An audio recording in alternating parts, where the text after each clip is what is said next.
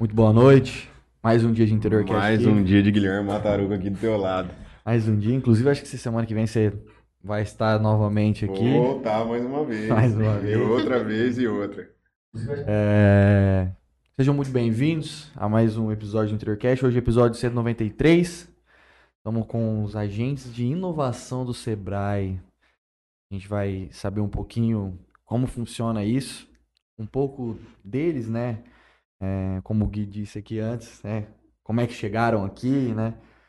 E eles vão trazer todos esses essas questões, vão trazer alguns dados legais para todo mundo. Vou passar aqui rapidinho, já pra gente não, não rolar muito. Amanhã, pô, já carnaval tá batendo na porta. Chegou, hein? A praia, vambora. Então vou passar aqui rapidinho. Você viu um episódio lá, você viu que a gente passa aqui uns patrocinadores rapidinho. O Gui passa os deles. E aí a gente já, já dá início nisso aí. Quero agradecer aqui Solutions IP, empresa especializada em telefonia VoIP, Melfinet Internet Fibra Ótica, Betcerto.net, Grupo Venturini, referência em mármores e granito, Life Institute, Nutrologia e Medicina Esportiva, ADM, assessoria industrial e empresarial. ADM Eventos também. Inclusive, dia 22, ó. Dia 22 de abril vai ter um evento em Votuporanga. Não sei se você tá sabendo, você quer ir lá de Votuporanga, né? Chama... É o primeiro Interwells, se eu não me engano. 10 horas de palestra, é um evento voltado para a área da saúde. Vai ter palestra do Paulo Musi, da Roberta, que se não me engano é a esposa dele. É, Oscar Schmidt. Verdade, eu tô sabendo. É, e mais um monte de gente lá. Vai passar lá pra lá. É, quem se interessar aí, os ingressos estão uma- sendo vendidos na Guichê Web. Evento em Votuporanga, dia 22 de abril. GSX Clube Náutico, aluguel de lanche de 26 a 30 pés. Estão precisando alugar uma lancha. Toda vez eu falo isso, vai dar uma bola. Toda vez falo a propaganda e eu sempre falo, vamos alugar uma vez, gente.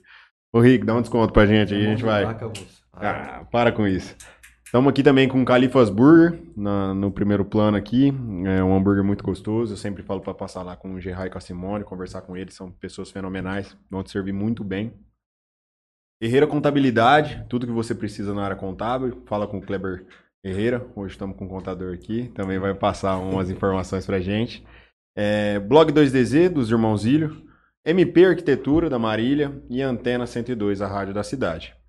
Também temos o Dr. Felipe Blanco, precisou do implante capilar, tá vendo que a telha tá acabando aí pra cima. Vamos procurar o homem já para dar uma antecipada, já vamos fazer um estudo para ver Sabe como quem vai melhor. atrás disso aí? Eu? Não, nossa, não. Eu certeza, certeza. Família inteira aí pra trás já tá todo mundo careca, eu já tô chegando. Sou, é que eu sou o finalzinho da família. Então, final. a galera da frente já tá- tudo ficou careca. Eu, eu vou chegar lá, eu já sei. O Renan falou pra mim, falou assim, cara, se eu pass... quando eu passar no concurso, primeiro salário que Primeira vier, eu já que vou eu ir atrás Eu vou pôr cabelo. De ele aí. cabelo.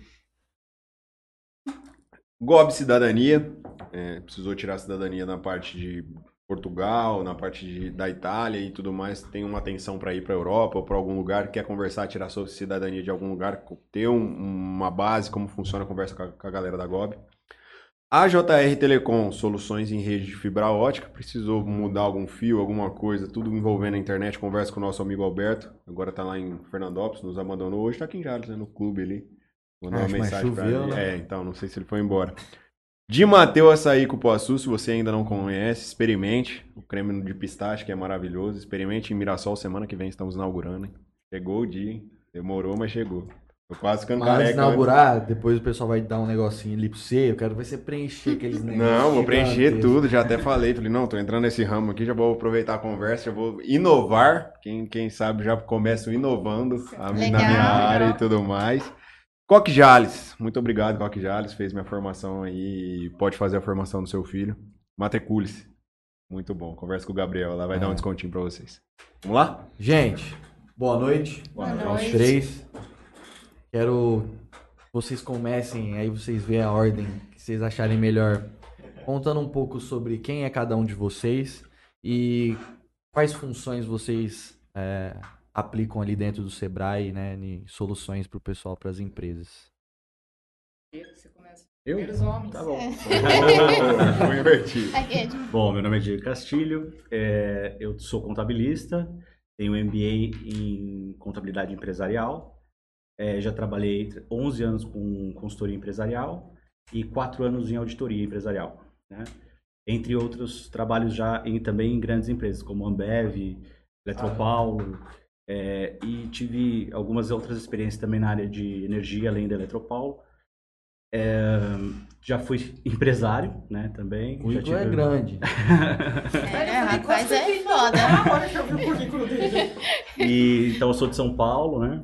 Estou aqui na região há três anos, é, trabalhando para o Sebrae. Esse é o meu segundo ciclo, então comecei no ciclo anterior, né, no ano passado.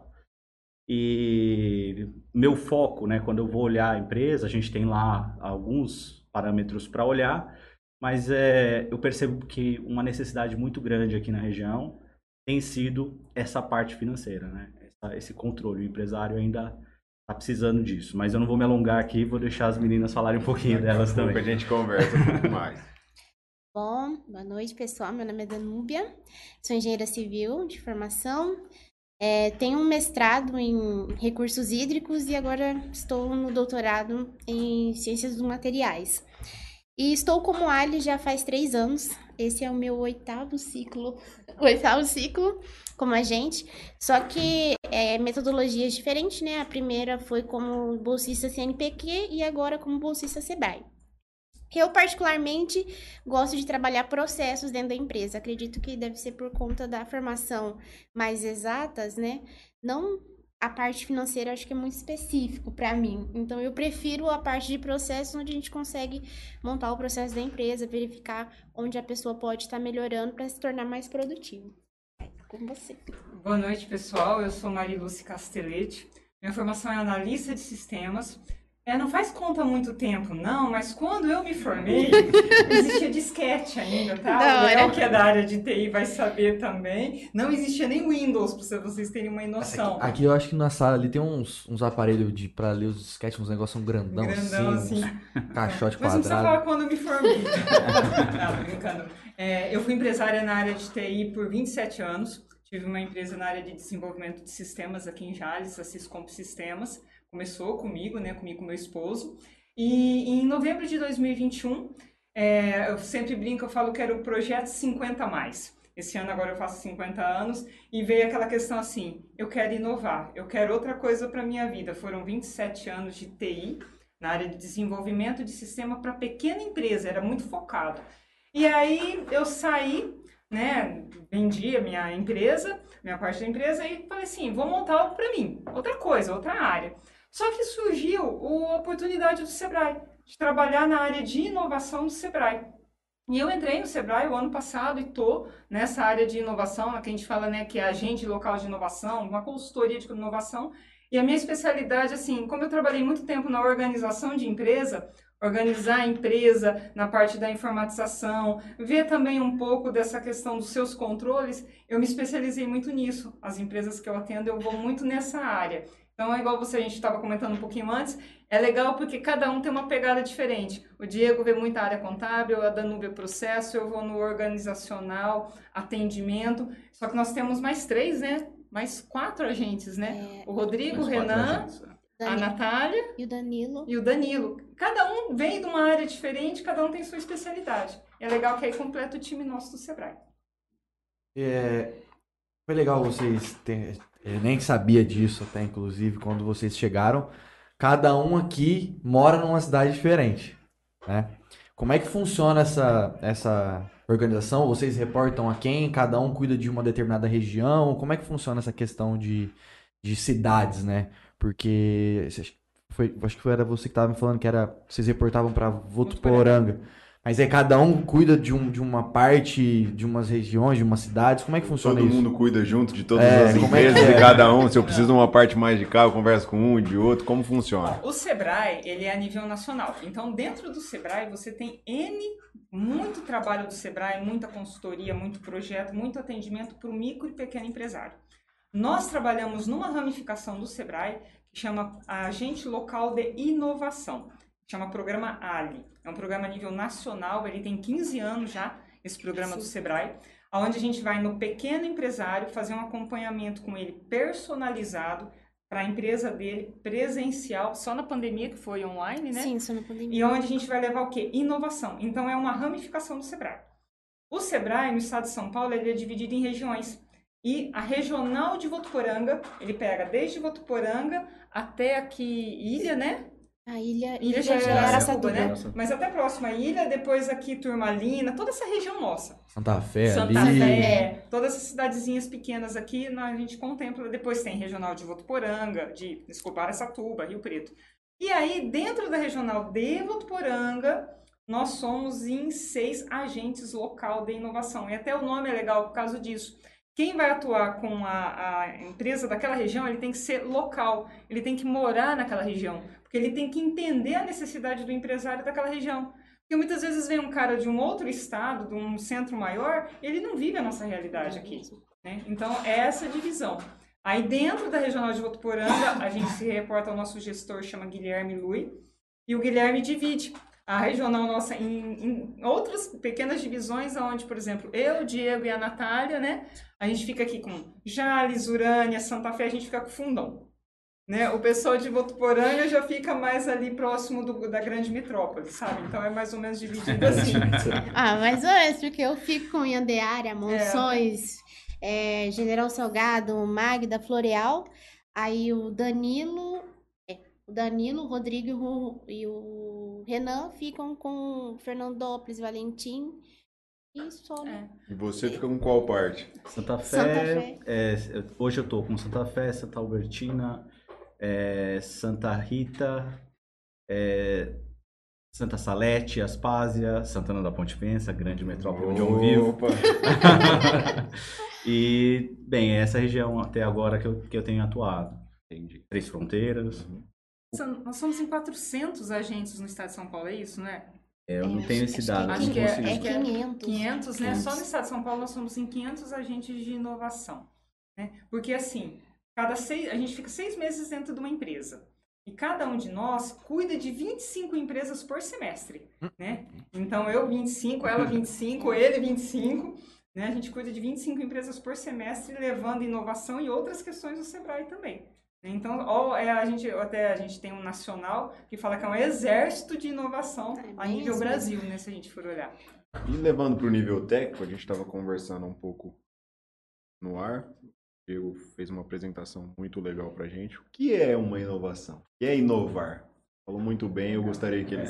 Inovação é tudo que você traz de novo para uma empresa, para a empresa, né, para aquela empresa, e traga um resultado positivo. Né? Então, ela não precisa ser uma inovação disruptiva, ela não precisa ser algo novo, completamente novo que ninguém faz. Ela tem que ser novo para aquela empresa. Então, se aquela empresa começou com um processo novo, se ela começou com uma forma de atuar na área de marketing diferente, se ela abriu um canal novo de vendas, tudo isso é inovação para aquela empresa. Né? Então, a gente desmistifica um pouco essa questão de que só o grande empresário pode fazer uma inovação ou que exige um grande recurso para fazer inovação. Não é verdade. A gente consegue inovar, às vezes, sem nenhum recurso exclusivo para aquele, para aquele fim. Que o nome inovação, muita gente já pensa no, no- no- nessa coisa disruptiva, né? Que é É. aquele passo que ninguém nunca deu. Nunca vi. Mas eu E mesmo, aí- quando eu entrei no Sebrae, Eu tinha essa sensação de que tinha que ser algo inédito toda vez. E aí, aí, aí, se você vai fazer uma coisa que ninguém fez, é invenção. A É, gente até aprende isso. Se você, você vai inventar algo, só que a invenção muitas vezes não te dá retorno, não, te Não. dá retorno financeiro, não faz a empresa crescer. Então, por isso que a diferença, a inovação, ela tem uma medição. Ela tem que gerar recurso de volta para a empresa, que seja faturamento, produtividade, organização. Aí você está inovando. Aí tem as inovações disruptivas, igual o Diego falou, é algo que vem diferente para o mercado. A gente usa muito o exemplo do Uber, né? É o exemplo maior. Táxi sempre existiu, vamos dizer assim, sempre, né? Existiu o táxi. O que, que a Uber fez? A forma de você contratar o táxi, entre aspas, pagar e, e- prestar aquele serviço do táxi diferenciado.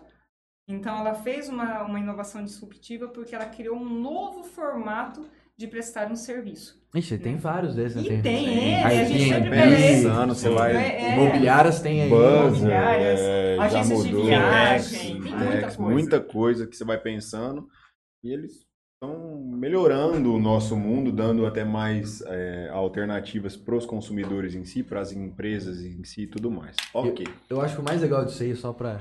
Ah. O Uber é uma das maiores empresas, se não for a maior do seu, do seu setor, de, de você pegar o táxi, né, enfim, e os caras não têm um carro. É. Você pega o Airbnb, que é a maior locadora de imóveis, do, e os caras não têm um imóvel. Verdade. Então os caras mudam completamente. Buzzer a- também. Você vai reportar eles, você vai trocar é, mensagens e tudo mais, e eles fazem questão de frisar vocês. Olha, não trabalhamos com, ônibus, com ônibus, trabalhamos com passageiros que vão é, em busca de outros destinos. Trabalhamos com lugares, para você conhecer o lugar. O ônibus é só uma fantasia para você chegar até lá. Então ele- eles acabam inovando e trazendo para o nosso mundo atual uma porta de entrada é, totalmente maravilhosa para os consumidores assim saindo do- do- da parte antiga, igual do táxi, pulando para o Uber, do, da questão da rodoviária Ah. para novos ônibus. Vocês acham que para você ter uma boa empresa, né, que ande bem financeiramente, você não precisa ser aquela empresa que, pô, em dois anos você vai ficar milionário, enfim. Uma empresa que você consegue trabalhar tranquilo, que você consegue pagar suas contas, consegue viver tranquilamente, e tudo mais. Existe uma receitinha de bolo para isso? Acho que Eu não. acho que não. Até essa pergunta tua é muito legal, que eu estava atendendo um empresário hoje, um pequeno empresário, e é, a gente percebe o seguinte, quando a gente é pequeno empresário e atende agora pequeno empresário, chega uma hora que o empresário ele trabalha muito no automático. E o automático ele fica, ele é, na verdade, ele passa a ser funcionário da empresa. Não sei se vocês Com perceberam isso. certeza. Porque a gente vai atender o empresário, ele nunca tem tempo para parar para pensar na empresa dele, o que, que ele pode fazer para melhorar a empresa dele, para crescer, pesquisar coisas diferentes, ter capacitação, fazer um curso. Não, eu não tenho tempo porque eu tenho que assar o pão, porque eu tenho que arrumar a vitrine. Cara, ser empresário, aí que é a- não tem receita de bolo. Ser empresário, você tem que ser empreendedor, você tem que ter visão. Onde que você quer chegar? É, né? Por isso, assim, pegando o gancho de onde você quer chegar, é assim, não existe uma receita de bolo, mas existe formas de você Isso. testar várias vezes até você encontrar o melhor caminho a você para você seguir, né? Então, é, a primeira coisa que eu aconselharia é você precisa ter um plano de negócio, né? Você precisa montar um plano de negócio para testar a sua ideia. Então, você tem uma ideia. Como é que eu testo essa ideia? Através de um plano de negócio. Isso então, aí a você gente tá vai falando de empresas novas. novas, começar. Começou agora. É isso, Começar você estava do falando, zero. comecei uma empresa, então como é que eu sei se aquilo vai dar certo ou não? Como é que eu faço aquilo dar certo ou não? Né? Então, a partir de um momento, você vai testar a ideia primeiro. Como você faz isso? Com, com seus clientes. Que solução você está trazendo? Você está trazendo a solução para alguém. Seja através de um produto, seja através de um serviço, você tem que trazer uma solução. Então, você vai primeiro ver se aquela solução que você imagina que é uma solução, se ela é mesmo uma solução. Através do seu próprio cliente. Você vai testar o seu mercado. Você teve uma resposta positiva, aí sim a ideia já foi testada. Então, aí você começa a execução do seu plano de negócio pensando onde vai ser, qual o melhor lugar para atender aquele tipo, aquele público-alvo que você tem. Depois, já identificou qual é o público-alvo, onde mora esse público-alvo, onde você vai colocar o seu negócio? Quanto custa você estar ali, né? Quanto custa você montar a sua empresa ali? Aí você já sabe onde você vai montar a empresa. Bom, para eu ter esse serviço para esse público, quantas pessoas eu preciso trabalhando para mim? Então, tudo isso você vai organizando. Não vou dar todos aqui, senão vou, vou É. monopolizar É o, o, o, o assunto. Mas a ideia é que você tem um passo a passo, sim. Não é uma receita de bolo, mas existe um passo a passo para a gente errar menos. É. Né? Então, esse passo a passo, se a gente seguir, a nossa probabilidade de êxito aumenta muito, sim, quando a gente tem esse planejamento. O que a gente percebe é que normalmente o empresário não fez isso. Então, ele está já com um monte de coisa estourando na cabeça dele e ele não tem braço para fazer, porque está tudo centralizado nele. Ele não pensou em quantos funcionários ele tinha que ter, não pensou que se a área que ele tem é suficiente para aquilo que ele vai fazer. É, então, Aí esses problemas vão estourando e ele fica só apagando fogo. né? Ele não consegue seguir um planejamento, porque o planejamento não existe. tá? Então, só... Essa daí é, pode, pode dizer que é um das- dos grandes motivos para as empresas fecharem hoje? Essa falta desse planejamento? Eu acredito que Eu sim. acredito Sim. que sim. Até eu estava lendo um dado essa semana passada e tem, um, infelizmente, uma informação assim, até que a gente fala, né?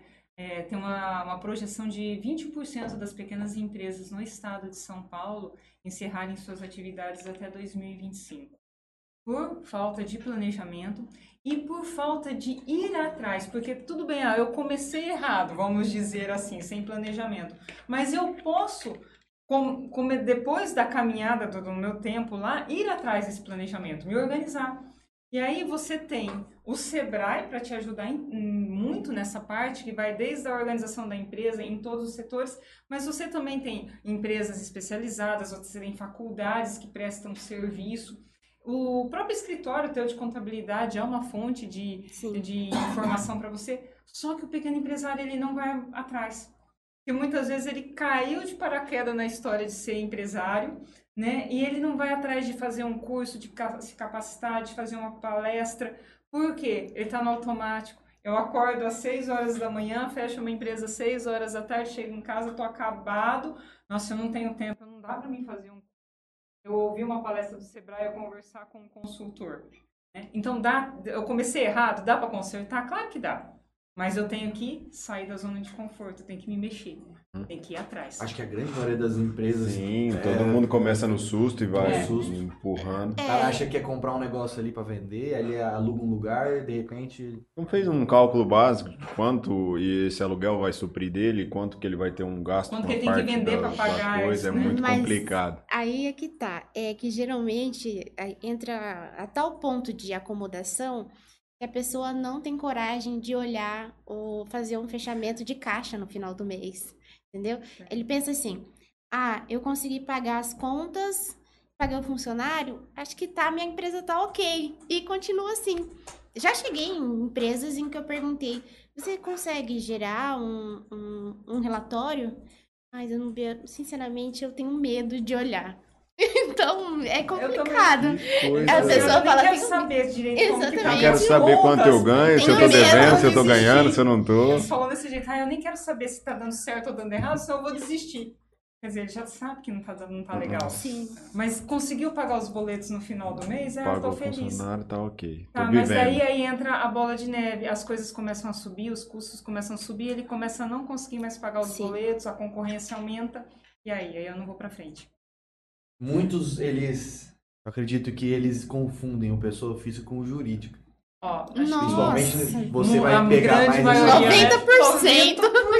Não sabe o que que entra, não tem um prolabore, não tem uma, uma gestão fiscal. É, ó, precisa pagar aquilo ali, já pagou, aí já, ó, vou pra praia agora, 3 mil do caixa da empresa e vai naquele É bolo de neve, não tem uma, uma saúde financeira. Mas você sabe, é, é isso que a gente está dizendo tem tudo a ver com o programa que a gente executa, né? O programa Ali, ele, é, o início do programa, ele é um diagnóstico. Então, o que a gente, como é que a gente começa? A gente começa olhando para a empresa e tentando identificar onde estão as maiores oportunidades, né? Então, a gente olha para cinco lugares, né? A gente olha como é que está a questão de financeira, como ele analisa a empresa, como ele, ele olha para a empresa, como é que ele toma a decisão da empresa, né? Que é essa gestão financeira.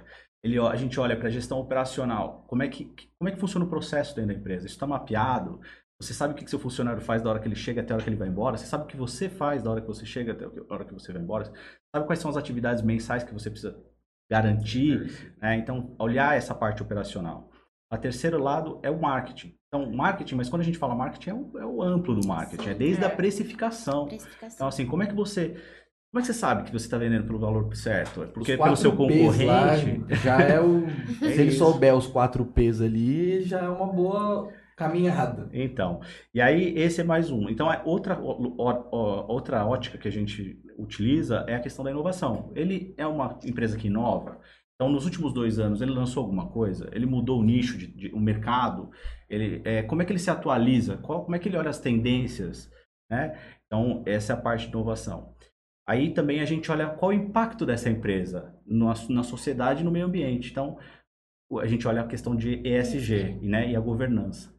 Então, ele é uma empresa que se preocupa com o consumo de eletricidade, consumo de água, ele, ele tem produtos é, ecossustentáveis, né? Ele é, é, como, é que ele, como é que ela trabalha isso? Porque isso, além do, do, do que traz de retorno para a empresa, por exemplo, você ter hoje é, eletricidade é, fotovoltaica, você economiza. Então, você tem um ganho do seu custo, você diminui seu custo.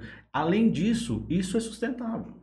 Então, você, não é uma coisa impeditiva. Não é que você está tendo um custo para aquilo. Na verdade, você tem um ganho. Né? Então, é, é, é, é esse tipo de visão que a gente passa. E o diagnóstico, vai, a gente vai olhar onde essa empresa está olhando esses setores. E é outro, outro setor que a gente olha é a questão da transformação digital. Como é que ela está?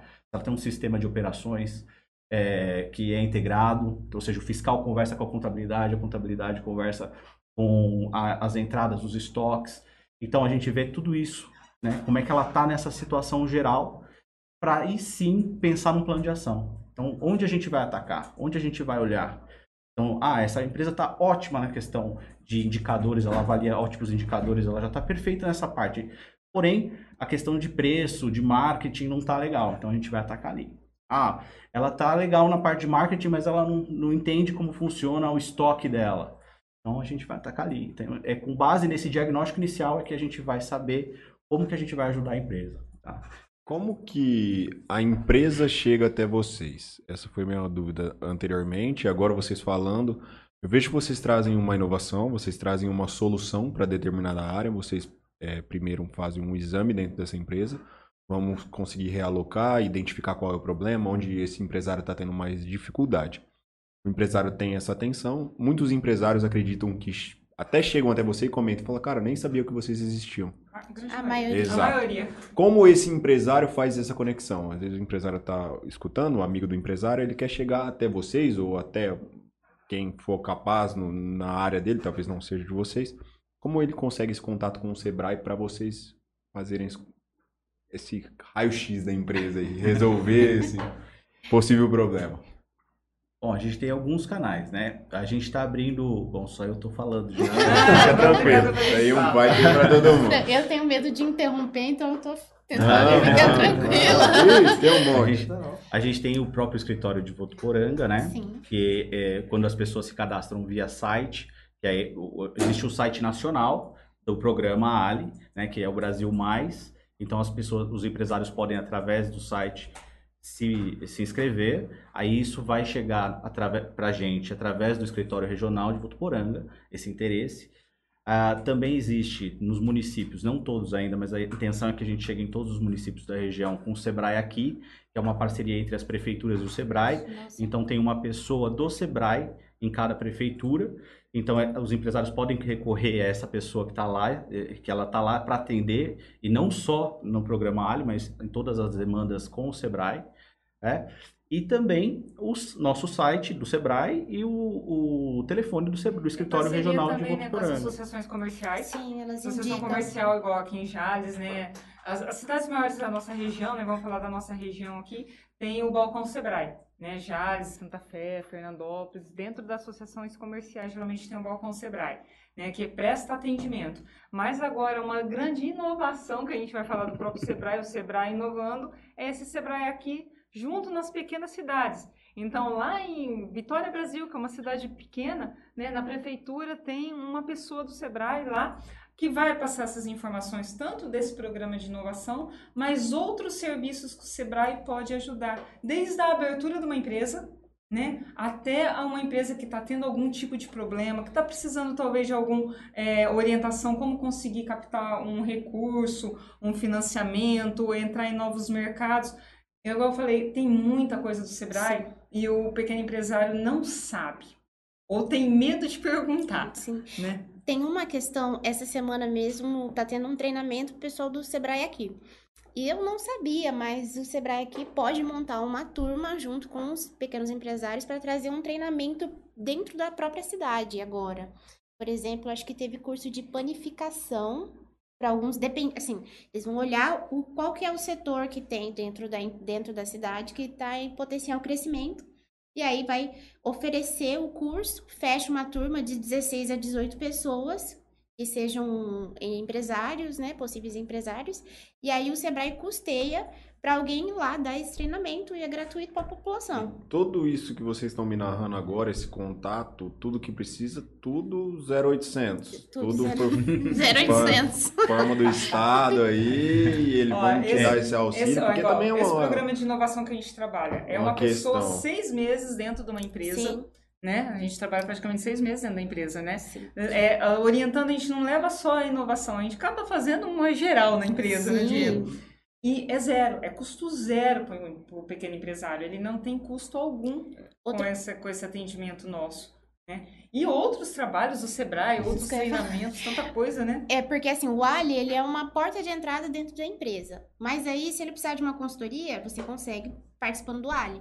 Se ele precisar de um Sebrae Tech, que é uma parceria com o Senai e Senac, ele também pode, é, pelo Ali, ele pode entrar nesses outros programas concomitantes. Isso não é uma seleção. Eu vou entrar numa fila, por exemplo, se eu É. fizer o cadastro aqui hoje, vai chegar uma hora que vai ser minha vez, um ciclo, igual vocês estavam Isso, é. falando Sim, atrás, é- você vai fazer um acompanhamento. Exatamente. É, a Hoje- gente tem uma demanda de empresas por ciclo, né? Cada um de nós atende em torno de 25 empresas. Possa ser que, por exemplo, a sua empresa não consiga participar agora, mas o seu nome já fica para o próximo. Né? Então, é, é a- essa- assim, é o interesse do empresário ir procurar e a- aceitar a nossa visita né? e fazer o seu cadastro. A hora dele vai chegar. Quantas empresas vocês já atenderam nesse programa, assim, desde quando ele foi criado? Você mais ou menos? ali, né? É, Alguma o coisa. programa desde 2010 já, ah, já atendeu 300 mil empresas no Brasil. É, de 2020, do- 2020 até 2022 foram 100 mil empresas. Então o, o programa veio ganhando corpo, né? Esses últimos anos a gente tem atendendo, vem atendendo muito mais. No estado de São Paulo, para esse ciclo, a gente está atendendo 10, tem 10 mil vagas para os empresários. Inclusive, ainda tem vagas, não aqui na nossa região, elas já estão se esgotando, mas ainda a gente está fazendo. É, a gente tem 175 vagas para nossa para nossa região para esse ciclo, Para né? esse semestre. Para esse agora. semestre agora, né? E total para o estado 10 mil. Então, pra você ter uma ideia de quanto cada regional tem, né? E, e a nossa previsão é que isso se repita para o próximo ciclo também. Então, mais ou menos, a gente vai ter para 2023 é, 350 empresas aqui da região atendidas. Algum podcast já foi atendido? Não. ainda não. Diferente. Aí, ó. Ah, uma, uma coisa Não vai. importante dizer é precisa ser microempresa ou, Isso. uma, ou Empresa de pequeno é, porte. empresa de pequeno porte. As MEIs não participam ainda, tá? Infelizmente. Mas tem muita nessa. Tem muita coisa boa. Muita coisa também para Muita MEI. coisa mesmo para ajudar o MEI a organizar a empresa dele, a fazer a gestão, a administração, cuidar das finanças. Tem bastante coisa para o MEI, sim. É um foco do Sebrae, é o MEI também. Falou que de 2000 para 2022 aumentou pra caramba o número. Você acredita que a pandemia foi o que fez o pessoal procurar mais esse tipo de. Eu acho que é um, é um programa que se mostrou vencedor, né? É, tanto que em 2022 ele foi eleito pelos clientes o melhor programa, né? Então os clientes do Sebrae elegeram, elegeram o Ali como o melhor programa. Então eu acho que como foi o retorno foi tão, tão positivo, ele é foi um, um programa que foi bem incentivado dentro do Sebrae a tomar esse corpo que tomou. Vocês têm dados aqui da nossa região de quantas empresas fecharam ou abriram nessa época da pandemia? Não Nossa, tenho. eu- Não eu tenho. não. Eu lembro que eu li uma vez, em, acho que era em Rio Preto, que no, no primeiro ano da pandemia abriram mais é, empresas do que fecharam. Sim, isso aí eu lembro.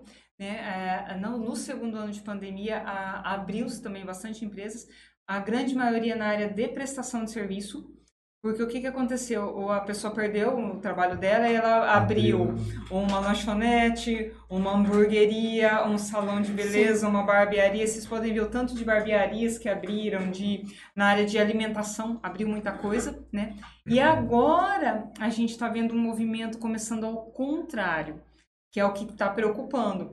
Essas empresas, muitas começaram a fechar. Muitas porque, novamente, a pessoa conseguiu reaver o emprego dela, e outras porque vieram sem planejamento, sem estrutura e não conseguiram ficar durante dois anos. Que é aquele número, aquela estatística temerosa, né? Uma, a maioria das empresas com dois anos fecham, né? Exatamente. Por quê? Porque ela não fez todo esse planejamento, ela não se organizou, misturou o pessoal com a empresa, virou aquela bagunça, e aí ela não conseguiu ir pra frente. Vocês ficam lá com os empresários, vocês ficam seis meses com o pessoal. Vocês acho que já teram, já, já pegaram o feeling do negócio de você pegar quando o cara tá mentindo pra vocês em alguma coisa. Por exemplo, tá omitindo às vezes. Muito, É, por exemplo, sei lá, pô, o cara fatura 10 mil por mês, vamos supor, e ele fala pra você que fatura 8. Esses dois aí, ele dá um jeito de fazer alguma coisa. Ou na primeira conversa, não, faturo 15. aí Na hora que vocês vão pegar lá, não, mas você fatura 8. Tem, tem muito desse- dessa galera que emi- é, omite essas informações e depois vocês acabam percebendo. Acho que tem, tem, tem, mas não é. Bom, pelo menos comigo, né? Assim, eu acho que eu tento passar para os empresários que a gente só consegue fazer um bom trabalho se a, se a gente entender o que está acontecendo. né? Então, é, e ele percebe, o empresário percebe logo isso, porque se, logo no diagnóstico ele percebe que a gente está ali para entender onde, ele- qual o momento dele para a gente conseguir achar as oportunidades, as melhores oportunidades que vão trazer um retorno mais rápido para ele. Então, é, isso cai. né? Eu acho que e também eu acho que muito mais é ele não ter o controle, não saber do que e- ele está omitindo, Omitindo. alguma coisa da gente, sabe? Então, Mas ele nem sabe, e aí você tá perguntando, ele fala alguma coisa, tipo, ah, 10 mil. Aí você chega lá, pô, não, pô, paga com 10 não, mil na aqui. verdade, é. eu acho que ele Não. se surpreende, porque nesse diagnóstico que o Diego falou, e depois nos nossos atendimentos, a gente vai conversando muito, orientando. E muitas vezes você começa a atender a empresa, ela fala assim, não, mas tá tudo bem, eu não tenho nenhum problema não, tá tudo legal. Só que aí você começa a mostrar e fazer perguntas e fazer análise junto com ele, e ele vai olhando pra você e fala assim, é, não tá tão legal assim não. Eu achei que tava tudo bem, parece eu que eu tô que mal. tava tudo bem, mas não tá tão Eu tudo bem assim. assim. E aí ele vai tomando essa consciência, né? O, o legal é que eles vão criando essa consciência, isso que é muito importante, porque além da gente fazer esse trabalho com eles, a gente tem uma, uma missão de ensinar, Sim. para que, porque desafios eles vão continuar tendo. Então a gente tem que deixar um legado para eles, tem que deixar esse ensinamento, esse conhecimento, porque uma hora nós vamos embora e ele tem que continuar, né? E isso desperta muito eles procurarem novas questões, se capacitarem, aprenderem. Então a gente também planta muito essa sementinha. Ó, para crescer tem que aprender.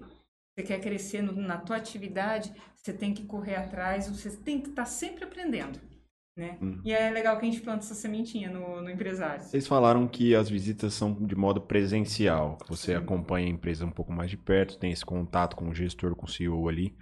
É, Como funciona isso? Vocês vão até lá, ok, mas tem uma periodici- uma periodicidade, 15 dias, vou passar aqui cada semana, aqui tá precisando de mais, aqui de menos, como é que é? Como... Pode falar. Ela tá doido pra falar. a gente não deixa ela falar, coitada. Não, acho, Pode falar. gente, pelo amor de Deus. Depende, cada caso é um caso. Por exemplo, a entre a primeira etapa e a segunda, geralmente a gente marca muito próximo, porque a primeira é o radar, a segunda já é a matriz de problemas. Então, para dar aquela engrenada já, para não perder o cliente, ele- porque se você demorar muito para passar lá, ele vai desanimar e falar, ah, não, vai, não vão vir aqui me ajudar. Então, entre o primeiro e o segundo encontro, você tem que ir rápido. Por exemplo, uma semana, duas no máximo, já, já voltar na empresa. O que, que acontece? No segundo encontro, é o encontro mais difícil, que é o mapeamento de problemas e também mapeamento de soluções. Você vai sentar lá com a pessoa e falar assim: me conta, quais são as dificuldades que você está tendo na empresa? Ele vai me descrever cada uma, aí a gente vai é, juntamente, né? Eu, eu e ele, nós e eles, né? é, ele vai falar, ah, é, impacta tanto no custo e tanto no faturamento. Você tem que classificar se, se o impacto é alto, médio, baixo ou se não tem nenhum impacto, aquele problema.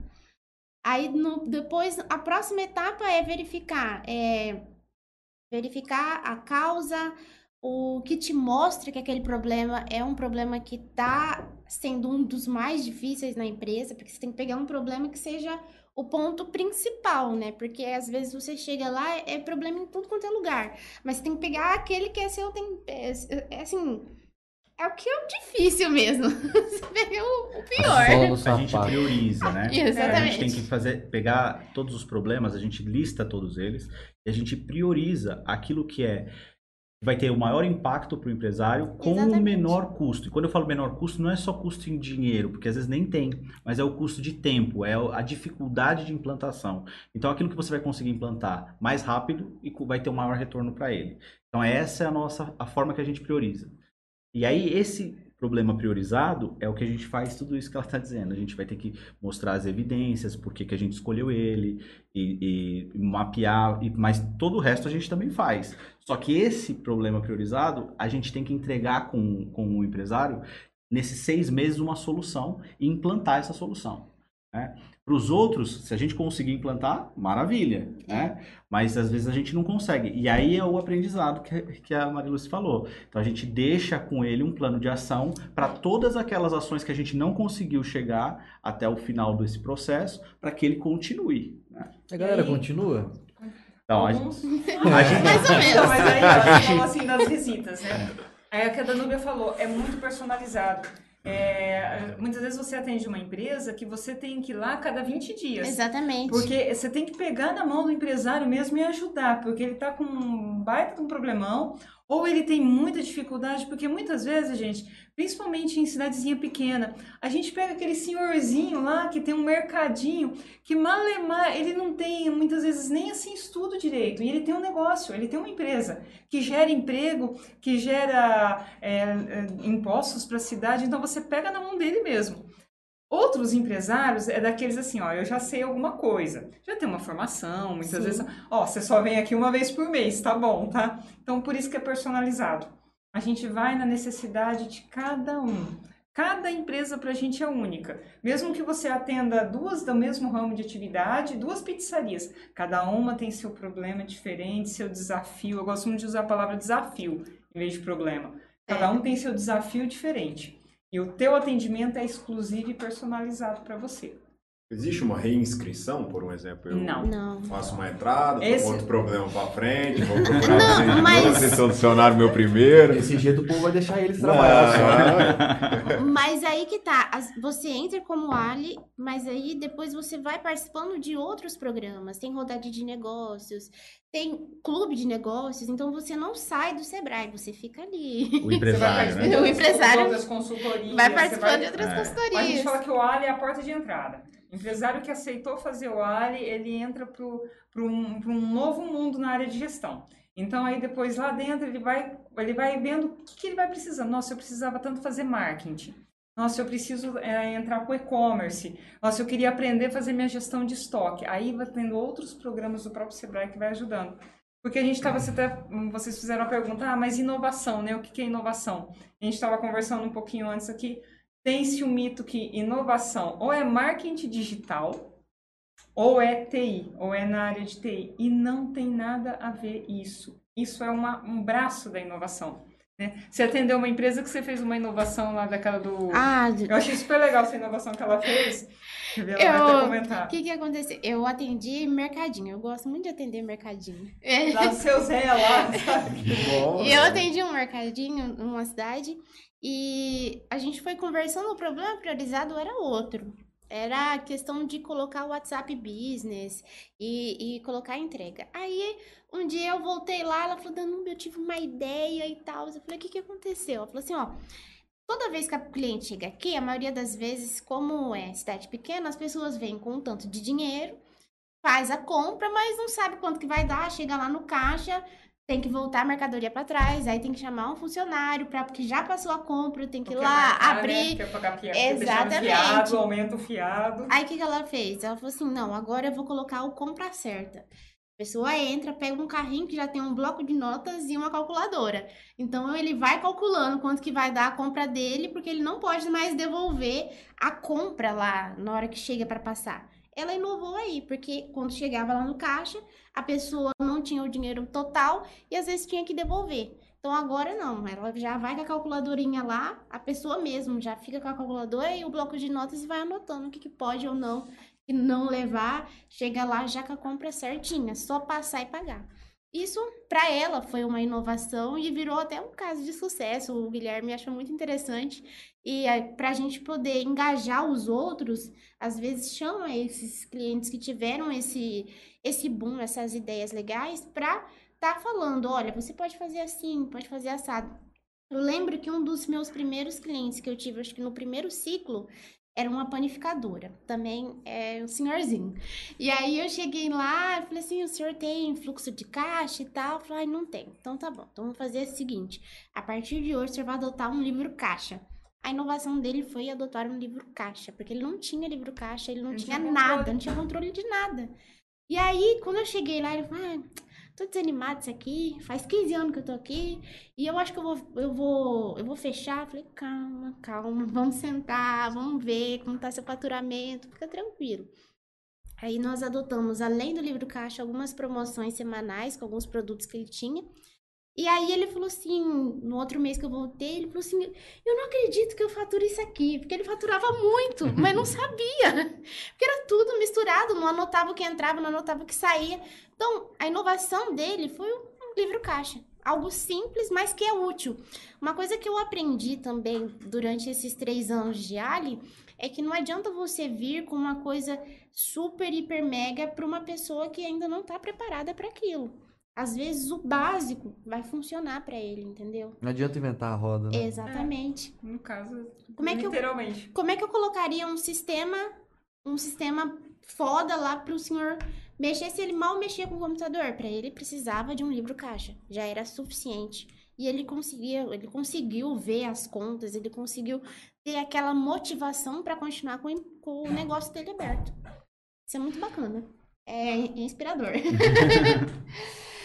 Uma coisa que seria muito legal se tivesse como. É, fosse, fosse viável isso. Se toda a prefeitura tivesse uma lei, sei lá o quê, que obrigasse a todas as empresas a ter uma participação nesses tipos de programa. Às vezes não esse em específico, mas em, em esses tipos de programas de ajudar o empreendedor.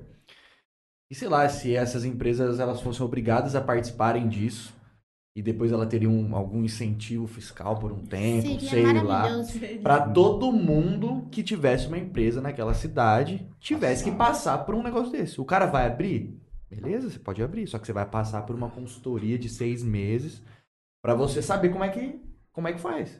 Você, se você não sabe nada, pelo menos o básico você vai aprender para você não começar de qualquer jeito. E para quem já está hoje ativo, para saber se está tudo indo bem, se está tudo indo conforme porque assim você consegue ter uma taxa, diminuir a taxa de fechamento de empresas, você, cons você consegue diminuir esse tempo de dois anos de empresas novas que, que fecha vão fechar em dois anos, e você diminui a taxa de quem está aberto e acabar quebrando. Você pode, por exemplo, você pega uma pandemia. Muita gente teve que falar assim, meu, ou eu aprendo como é que faz as coisas dentro da minha empresa, ou se tiver uma outra pandemia, eu não sobrevivo. Então muita gente teve que dançar ali para poder sobreviver. Muita gente não devia ter é, reserva de emergência, um fluxo de caixa bem feito. E nessas horas que a galera falou assim: Meu, se eu não tiver uma reserva de emergência, se tiver qualquer outra coisa, fudeu. bastante assim, a gente veja isso, né? Porque vai mudando as empresas e o, a cabeça do, do empresário. E agora, com a pandemia, surgiu muita empresa e por uma faixa etária, assim, um pessoal de 30, Sim. 40 anos, mas que já vem com uma visão diferente daquele senhorzinho lá de 50, 60 anos. Então, eles já estão se alertando assim, ó, eu preciso aprender. Eu preciso aprender a administrar a minha empresa. Eu não sou só funcionário, eu não posso ser o funcionário da minha empresa. Eu tenho que aprender a administrar. E como é que eu faço isso? Então eles já estão começando a, a, despertar. E muitas empresas também eram do pai, da mãe, e estão passando para os filhos. E aí o filho está vendo essa necessidade também. Eu acho que isso é um ciclo, vai, vai começar a, a, ter essa exigência, né? Sim. Eu acho que as empresas vão procurar isso aí sim, com certeza. Eu penso, tem casos que até vocês se surpreendem, tipo assim, você começa com essa inovação, faz uma implantação, no final do programa, ali perto de seis meses, você fala, caramba, mas inovou aqui, cresceu de uma forma, isso que mudou tanto, parabéns, muito bom. Tem umas coisas que, tipo assim, realmente tocam vocês, que falam, cara, isso aqui explodiu, foi maravilhoso. Ou geralmente tem a mesma margem, vocês estão acostumados com isso já, com essa inovação, então já é tudo igual. Como funciona, assim? Tem algum, algum caso que vocês podem contar pra gente? Puta, isso aqui me surpreendeu. Ah, ah, esses casos da Danube são casos desses surpreende. que se surpreendem, né? Mas, assim, além disso, é, o- é interessante a gente falar dos dados do, do, do- do programa, né? Então, em 2022, o aumento de produtividade das empresas que participaram foi de 22% no nacionalmente, né? É um número maravilhoso. E no estado de São Paulo foi ainda maior, foi 29%, né? E em questão de inovação, no quesito inovação, 98% dos que participaram conseguiram inovar, né? E conseguiram alguma inovação para o seu negócio.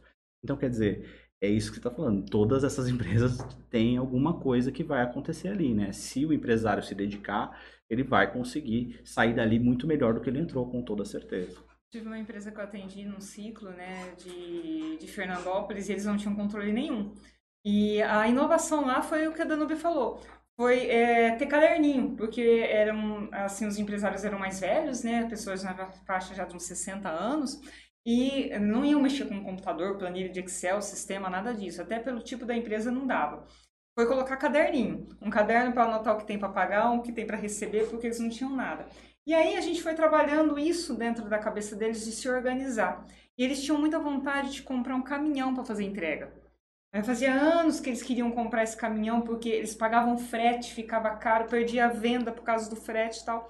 E a gente foi trabalhando isso nele, colocando na ponta do lápis, ó, vamos fazer uma reserva para comprar o caminhão tal. E a gente acompanha eles por seis meses e depois de quatro meses a gente volta, né? A gente termina e quatro meses depois a gente volta para ver como que eles estão, se eles continuaram fazendo a lição de casa. E eu voltei, né, no final do ano. Na hora que eu cheguei lá, ele Caminhão. tava super feliz. Eu chamei com a chave do caminhão Ah, balançando. que assim, lindo. Eu começo a chorar num negócio desse. Eu sou emocionada. Ele falou, eu lembro que você me falou que eu tinha que juntar tanto e guardar tanto, assim, e eu consegui comprar o caminhão. Olha, e agora, o caminhão eu tô entregando meu produto, eu já fiz parceria com uma outra empresa que tinha do lado dele, né, eu já fiz parceria com ele, eu tô entregando para ele também. Quando meu caminhão tá parado, eu faço frete para ele e aí reduz meu custo. Ele não sabia, na- quando a gente começou, ele não tinha noção do que era custo, o que era caixa, não tinha nada. E foi caderninho. Um caderno para uma coisa, um caderno para outra. E era um senhor, assim, e ele foi anotando, era muito gostoso você chegar lá e com tudo anotadinho Sim. te mostrando, sabe? É legal isso daí.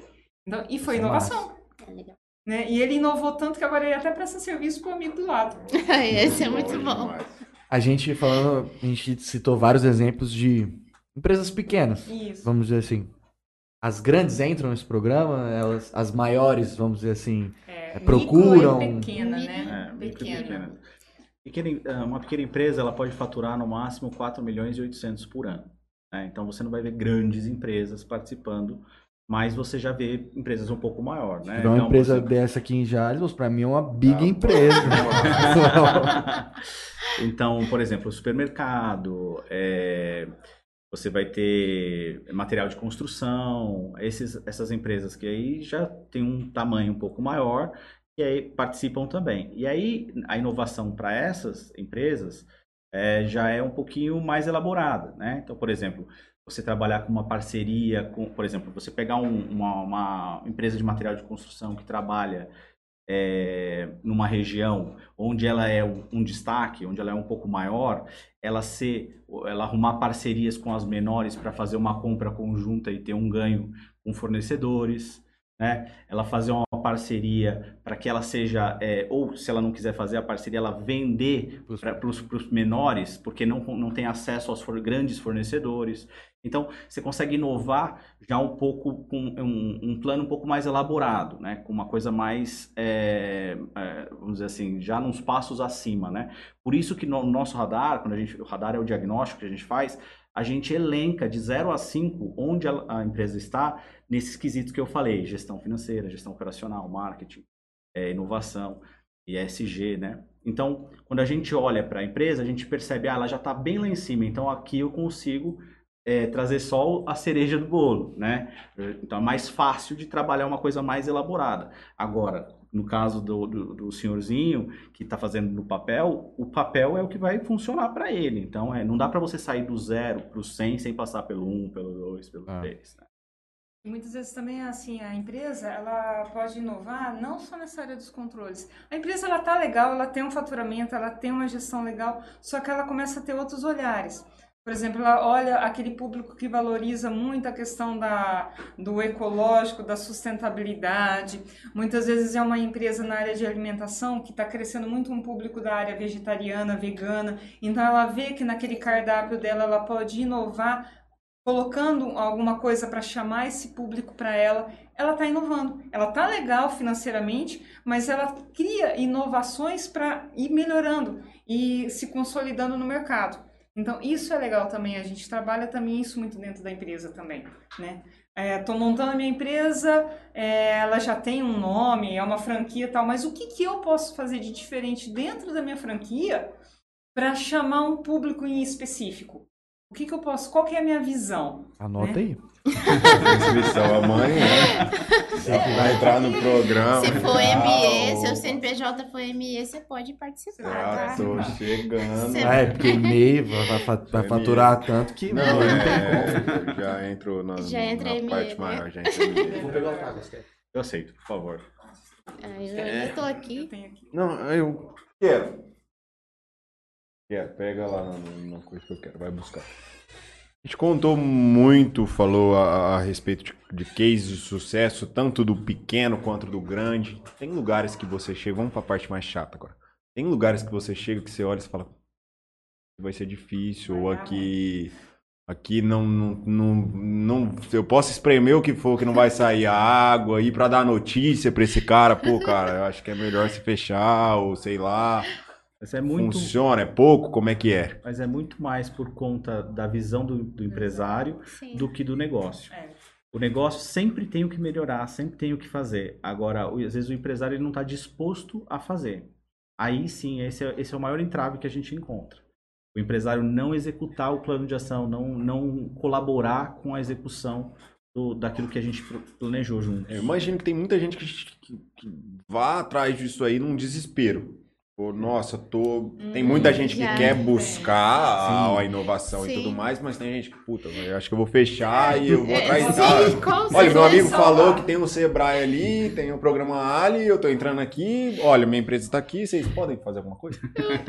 tipo, é justamente Gente, isso. Eu, eu- eu imagino. isso. E tem, acredito que casos que vocês possam olhar e falar, olha, a gente pode inovar aqui, mas não sei, existe isso, não existe? Foi o que você falou que sempre tem como melhorar, mas também você, você chega com essa notícia ruim.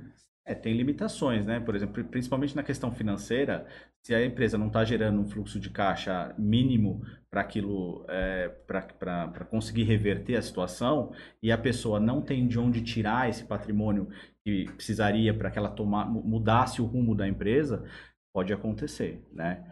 De, de você ter que tomar uma decisão de, de, de fechar. Existe o assim. abandono do, do, do, do Ali, por exemplo? Eu, Tem. eu- a galera fala, olha, eu não quero mais que vocês venham, muito obrigado, Deus abençoe vocês aí. Aí, ó, do que elas estão falando, né? Tem duas questões que acontecem bastante. Uma, do empresário que não se compromete em, em, em, em fazer as ações, porque tem até aquele ditado, né? Para crescer, crescer dói.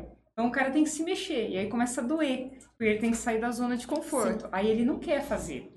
Então, muitas vezes, ele leva o programa, ele leva a consultoria, o programa até o final, meio que empurrando para terminar. E tem aquele que desiste, né?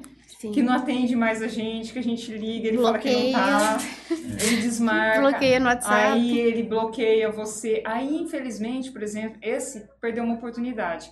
Porque você só faz esse programa uma vez só pela Legal. empresa. Se você desistir, depois você não volta, você não consegue fazê-lo novamente. Você teria que ter uma justificativa muito assim, é um problema de saúde, aconteceu um que você não pôde continuar para você poder voltar. Agora, desistir por desistir, porque eu não quero mais, você vai participar de outras questões do Sebrae, mas o Ali já não participa mais, né? É, mas ele fica queimado até pra participar de outras É. coisas.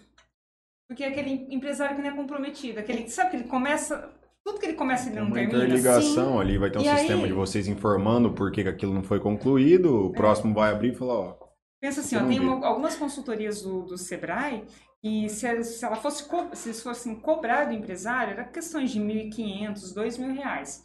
Como está dentro do programa Ali, o empresário ganha essa consultoria, vamos dizer assim. Se é um empresário que não é comprometido, o próprio Sebrae vai olhar assim, ó, entre aquele que é comprometido, que quer fazer, que está sempre aqui participando, tal, e aquele que tudo que ele começa ele para, aonde que eu vou investir? Porque Ah. tem um custo para o Sebrae Com manter, eh, no- manter, manter nós, outros consultores. Então o Sebrae olha isso também, tem que ver o comprometimento da pessoa. né? Mas tem, infelizmente, tem muitos que desistem, que bloqueiam a gente no WhatsApp, Sim. que não continuam. Vocês pegaram algum caso de gente que fechou? A empresa Eu fechou? não peguei né? que fechou. Eu Eu, peguei que ela, ela se transformou. Ela era uma profissional, ela tinha várias outras profissionais que prestavam serviços para ela. E aí ela já fazia tempo que ela vinha com uma coisa na cabeça dela que não estava dando retorno, não estava dando retorno. E aí eu até conhecia ela, ela entrou pro programa Ali, nós fizemos o plano de negócios igual o, o, Diego falou, colocamos na ponta do lápis todos os custos dela e ela virou e falou assim, não, não está compensando. E aí ela mudou a- o formato dela de trabalhar.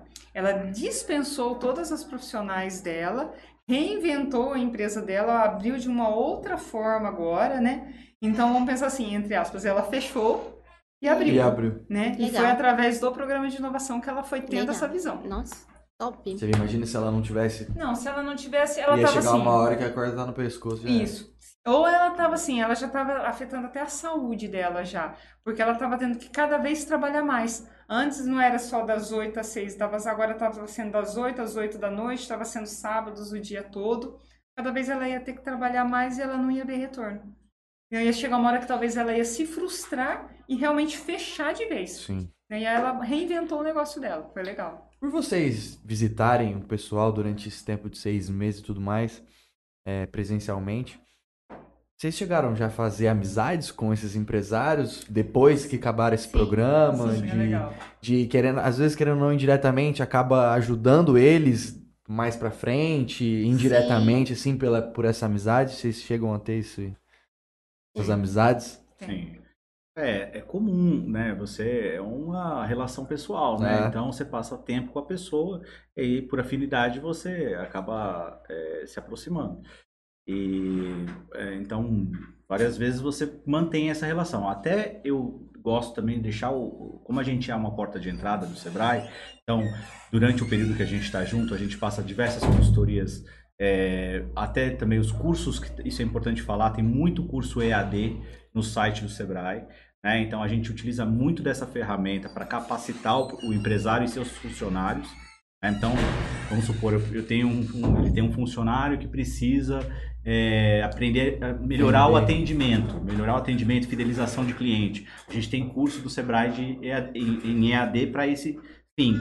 Então a gente vai passando isso. Então a- eu mantenho essa porta aberta com todo mundo que eu atendi, né? Então sempre que eles percebem algumas necessidades, eles procuram a gente para a gente ver se a gente encontra alguma coisa dentro do Sebrae para ajudá-los. Mas queria assim, até teve uma empresária que eu atendi, né, daqui de Jales, já conhecia ela. E aí você acaba que- ajudando até no pessoal, né? Ela tava com um Isso problema lá com a muito comigo. filha, eu tenho filha também, e a gente você acaba trocando. E esses dias atrás ela me mandou uma mensagem, mas Lúcia, aconteceu tal coisa com tal funcionário, o que, que você acha que eu posso fazer? Eu atendi ela há 10 meses atrás. Então você cria, você acaba criando laço, criando amizade. Mas igual- por ser cidades, cidades Cidade pequenas, você cara. acaba se conhe- conhecendo todo mundo, um indica você, outro, então você cria esse laço de amizade sim, é muito legal. Sim. Eu Verdade. vou passar um pouco aqui os comentários da galera. Tem algumas perguntas aqui. Não sei se alguma a gente já acabou fazendo, mas. Valdirene Andrade manda um boa noite. Devanei, acho que é isso, Ribeiro do Carmo, manda um boa noite. Matheus Garcia Meu também. orientador. É? também. Matheus Garcia também manda um boa noite. Danilo Herrera, boa noite, pessoal. Boa apresentação aí, colegas. Deve ser de algum É, um- ele é alien. também. Parceiro. Ronaldo. Manda boa noite, let's bora. Ronaldo Bertolassi. Deve ser, talvez. Não, o Ronaldo. É, não. Ronaldo. Não é, mano. É, moço. Achou essa foto? Lógico que é ele. Aí, ó. Para, moço. É ele sim, a Carol do lado. Gente, minha, minha Putz, é ele mesmo. é Ô, ele. Ronaldo. Ronaldo acho que teve, teve... Esse Ronaldo aqui, ele, tem, ele é da nova onda, Conheço. confecção. Ele tava com um problema de mão de obra, pra costura. Não. E aí parece que acho que o, Sebrae ia arrumar um. Ia, fez um curso, ia dar um curso pra galera, só que acho que não teve aderência depois. Um monte de gente fez inscrição, só que chegou lá na hora tinha três pessoas. Coisa assim. Acontece muito. Acontece. Desse programa e tal. Acontece. Cara, esse negócio de mão, de mão de obra, de funcionário, o tanto de. Nossa, de- acho que é a maior dor de todo O tanto de empresário. que já veio aqui e falou assim, é, não consigo contratar funcionário. E é esse relato que eles falam pra gente mesmo, viu? Em, todo, em todos os ramos de atividade, né? É, eu ainda não consegui entender o porquê. Eu, eu não, eu não consegui esse dia, eu ta- tava anotando como fazer os funcionários ouvir os patrões. Porque você não entende o porquê. A pessoa, um precisa do outro. O patrão precisa do funcionário para crescer e o funcionário precisa para se manter. Mas você vê que as pessoas, acho que ultimamente, acho que é a geração, talvez, um pouco mais desatenta, sem vontade. Eu acho que o Diego vai ter uma, uma, explicar o que Uma visão acontece. diferente. uma visão diferente. Morou em grande centro e empresas assim, um pouco maiores. é, eu trabalhei quase oito meses numa startup lá em São Paulo e lá era uma visão totalmente diferente de funcionário e patrão. Lá todo mundo parecia que era igual. E lá a galera vestia a camisa da empresa. Sim. E aqui já é um pouco diferente. Você vê muito Exatamente, as patrão não que não gosta do funcionário, o funcionário que não gosta do patrão, e a conversinha de corredor, e enfim. E eu acho que lá em São Paulo, depend... dependendo de empresas, né? Eu que eu trabalhei numa startup, você trabalhou em grandes empresas, por exemplo, Ambev, né? Eletropaulo. Então eu acredito que lá também deve ser mais ou menos a mesma coisa nessa pegada da galera. Se precisar até ficar mais tarde, fica. É, eu acho, eu acho que o, o que eu consigo enxergar de diferença aqui é que o funcionário não sabe exatamente o que ele tem que fazer. Hum, Então, é frustrante, porque ele não sabe o que tem que fazer, porque o empresário não sabe o que ele tem que passar para o funcionário, ele não sabe exatamente o que ele espera daquele funcionário. Então, é uma relação que ela já começa difícil, né? Porque o empresário não está feliz com o que o funcionário está fazendo, mas ele não falou o que ele tinha que fazer. E o, o- o funcionário também não está feliz com a forma que o empresário olha para ele, porque está cobrando sempre coisas que nunca ele falou que precisava. Então, o que falta é, de- é- é entender que quando você vai contratar alguém, você precisa entender bastante a necessidade que você tem antes de contratar. E descrever isso, colocar isso, fazer um, um- um- colocar uma instrução de trabalho, né? criar uma instrução de trabalho.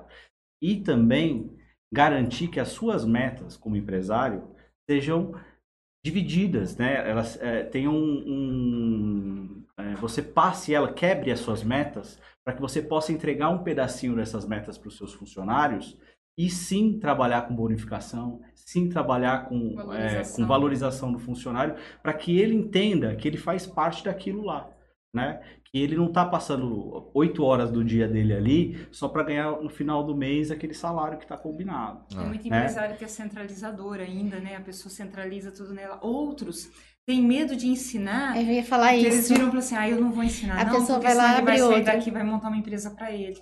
E ele não ensina, só que ah, ele não ensinando, o, empre- o funcionário né, não cresce. E se o funcionário não cresce, a empresa também não cresce. Então vai gerando uma questão assim dentro, a gente vê isso aí muito também, né? Muito. Isso Dentro é da- muito comum. Muito.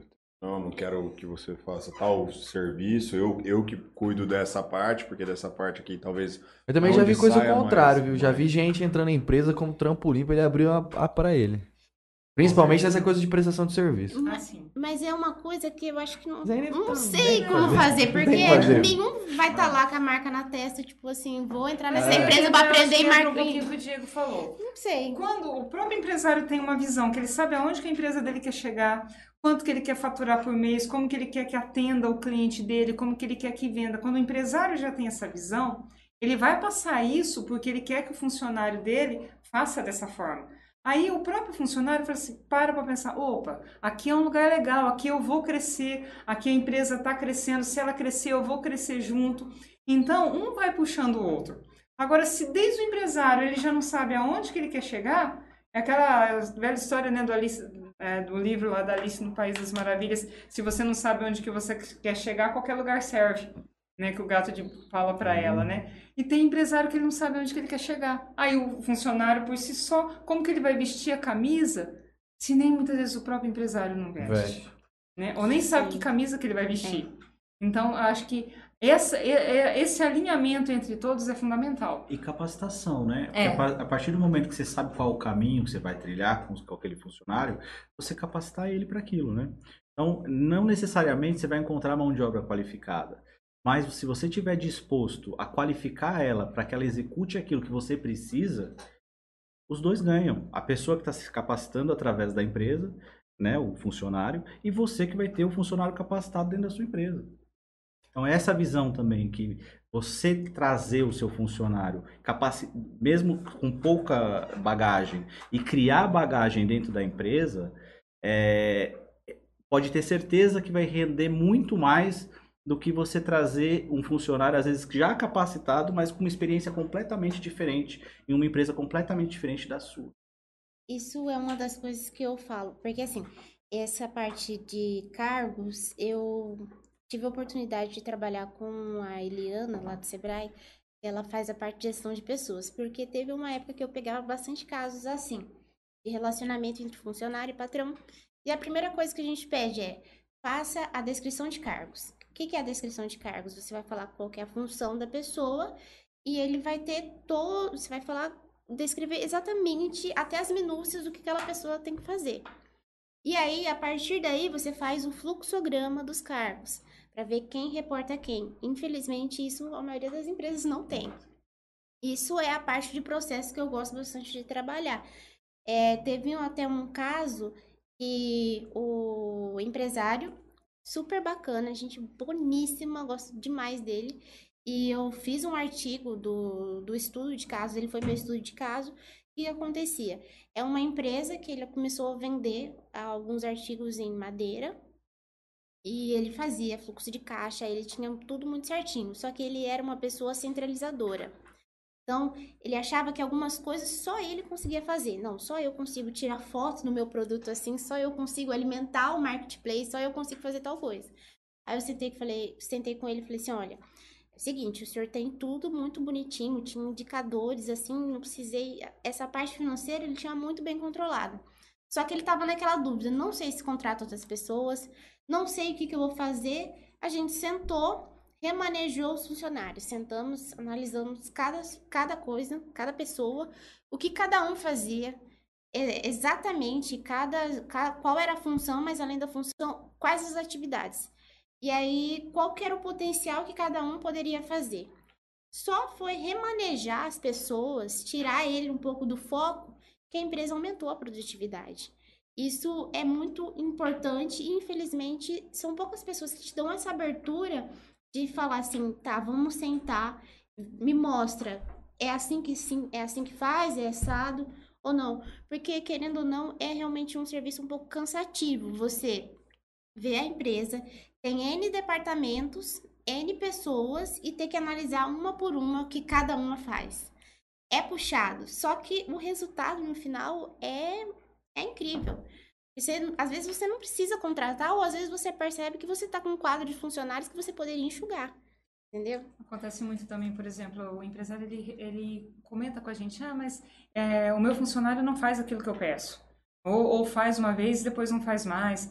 Mas aí a gente entra e fala para você já chegou no seu funcionário e você colocou para ele o seguinte, olha, um, bem básico, de segunda-feira você tem que fazer isso, tem que fazer assim, Rotina. a rotina, que ele Rotina. tem, e você mostrou para ele como que você quer que executa.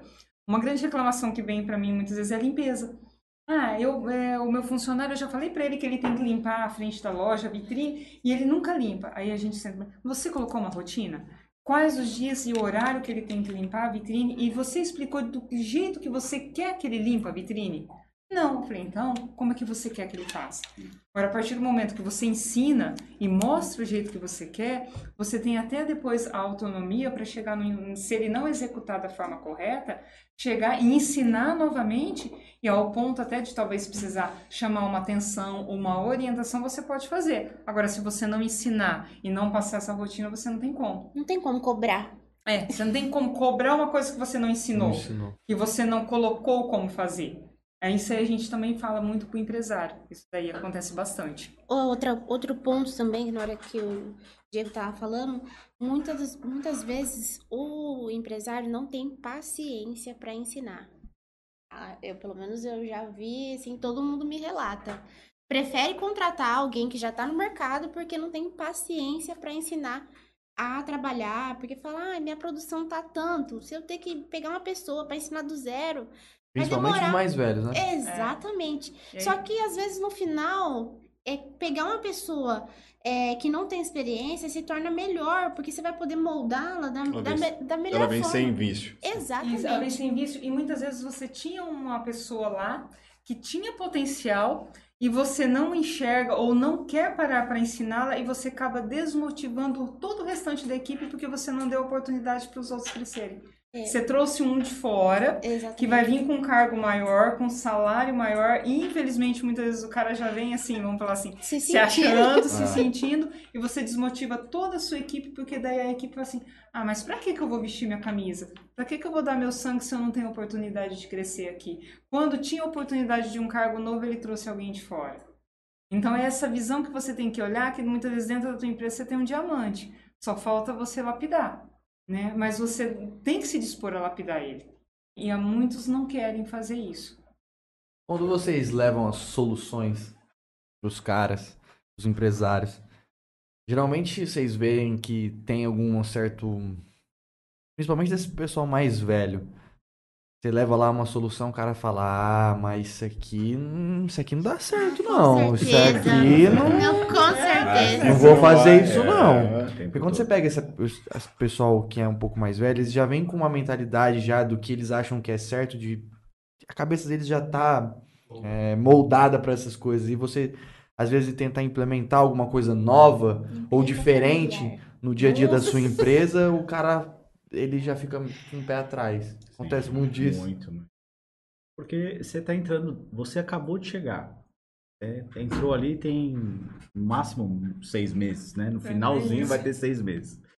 E ele tá lá há 30 anos.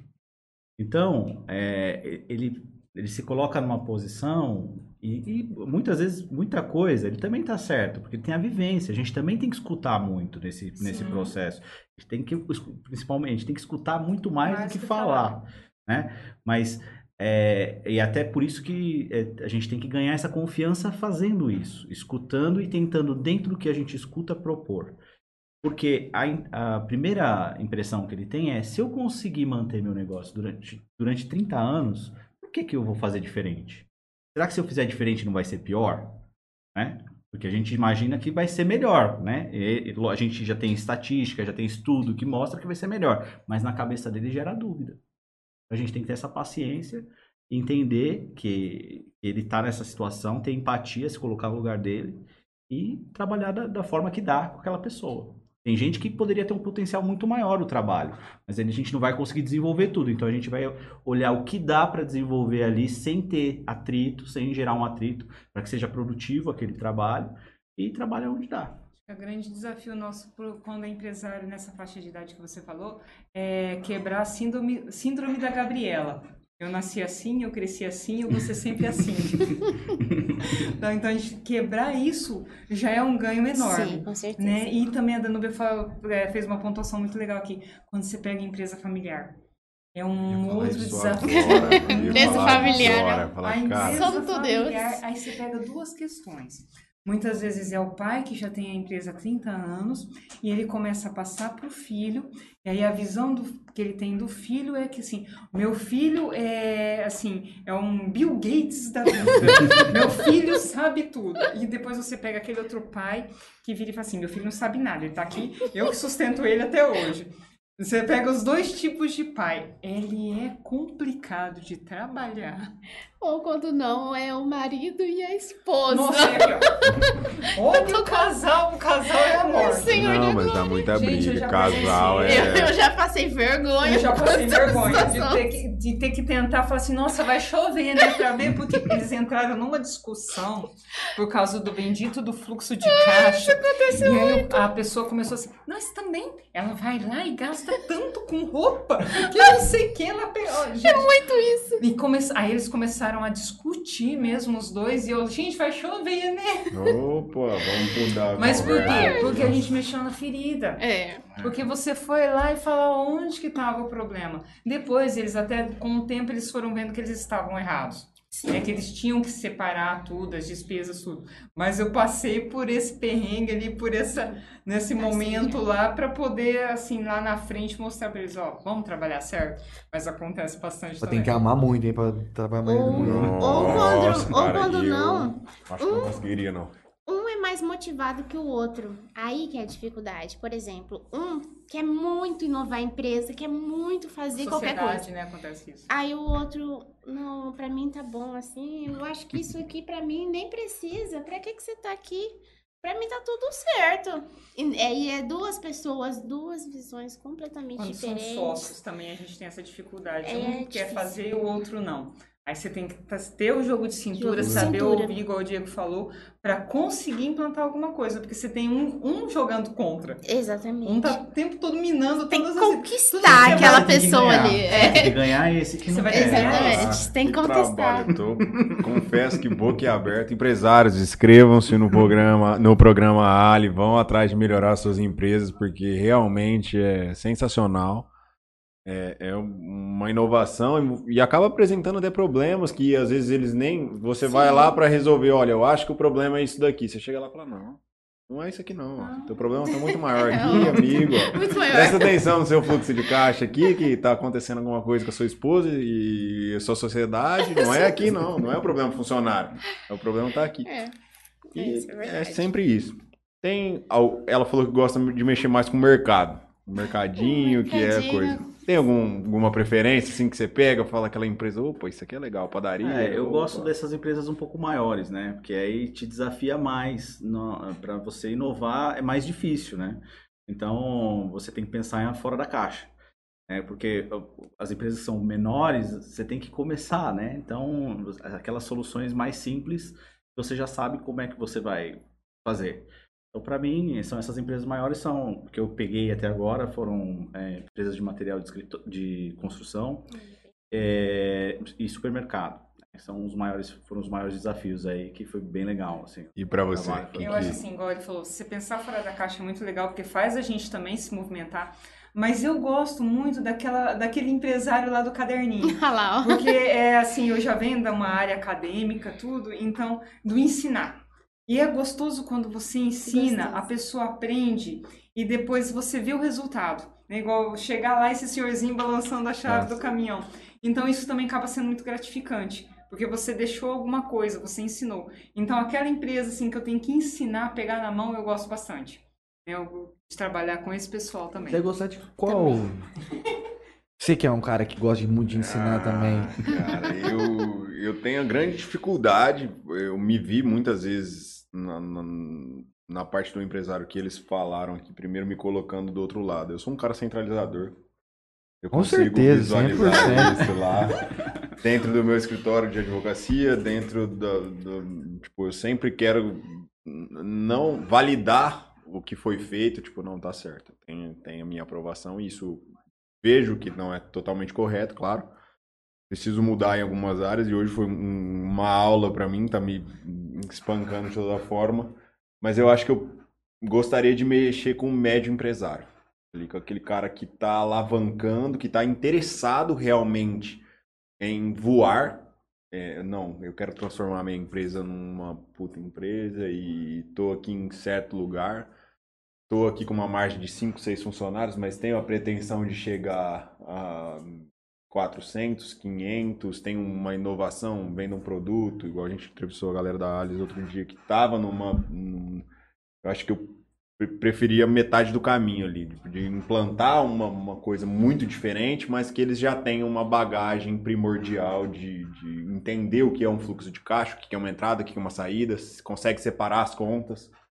Eu teria dificuldade em, em analisar esse pequeno empresário muito ali, porque eu ia falar, poxa, cara, anotar. É anotar. Vamos aí, Assim, amigão. assim. Mas Ah, é, é, é mas- difícil, cada um é cada um, mas eu acho que eu teria dificuldade na galera. Falei, pô, mano, você não anota também, amigão? Você é Aí fica difícil, né? Você é empresário, amigo, vamos lá. É, Eu gosto tá muito entrando de quanto? trabalhar na área de atendimento. Né, você pegar a empresa e ficar analisando assim, como que está o atendimento da, daquela empresa, o que, que ele poderia inovar no atendimento com o cliente. Eu gosto muito de trabalhar nessa é questão. legal. Né? Então, geralmente as empresas que eu trabalho, eu olho muito essa questão também. Como que você está atendendo teu cliente? Como que você pode entregar teu produto? Como que você pode vender? É uma, uma característica também que eu gosto de trabalhar bastante. Isso é Eu acho que é legal. Isso é legal. Muito legal. Acho que o meio, o meio do caminho, acho que eu também E você? meio- É, o meio do Eu caminho. também, na que metade. pegar- Voltando aqui nos comentários. Vamos lá. aqui. É o Ronaldo perdendo. mesmo. É o Ronaldo Já mesmo. mandou mensagem aqui bravo pra mim. Pô. É, Aí, Ronaldo, um abraço. Eu te reconheci. Você é meu amigo, Ronaldo. Professor Alan Rodrigues manda boa noite. Renan Vinícius Oliveira também manda boa noite. Jogão Pedro manda muito interessante. Maicon Frias Um abraço aí, ó, Marcão. manda um boa noite. Não deve estar ouvindo ainda, mas É logo menos- viu? Ele é bem, vamos ver se bem tá aqui. incisivo. Jogão, Pre... Jogão Pedro é meu filho de 12 anos. Que legal. Mandou muito interessante. Gostando do apoiando. discurso do pai. Um adolescente, Muito bom. sinta-se elogiado. Muito, muito um bom. adolescente falou É. muito interessante, foi elogiado. Leandro Caravieri manda um boa noite, pessoal do Terrorcast. Fui pego de surpresa com a live hoje. Ele já manda logo em seguida. Como os agentes. Pergunta. Como os agentes de inovação do Sebrae São Paulo podem auxiliar pequenas empresas a criar soluções inovadoras e sustentáveis, contribuindo para a preservação ambiental? Parece que é o Balbino perguntou, né? Parece, né? Que é Parece. mais. Outro advogado. Tem alguma inovação mais ligada para a área do meio ambiente? Você narrou que em certo momento você analisa os descartes e tudo mais. Como funciona isso? Mais voltado para o meio ambiente? Não tanto uma pergunta, mas como é a área de vocês para o meio ambiente? Na verdade, você tem, a gente avalia essa questão ESG, né? E uma das, uma das vertentes do ESG é meio ambiente. Então, a gente avalia o consumo de água, consumo de energia e esses materiais que são utilizados pela empresa, se ela é biodegradável ou se é, é ecossustentável, né?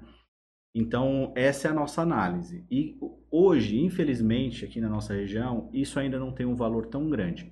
O que tem mais atraído o empresário é a questão da eletricidade fotovoltaica, né? A, a geração de energia por, por painel solar.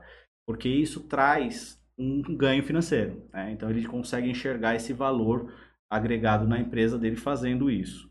Agora, essas outras atividades, nos grandes centros, já existe procura por empresas que tenham essa, é, é, essa é, postura, né? Com o meio ambiente, com o social também.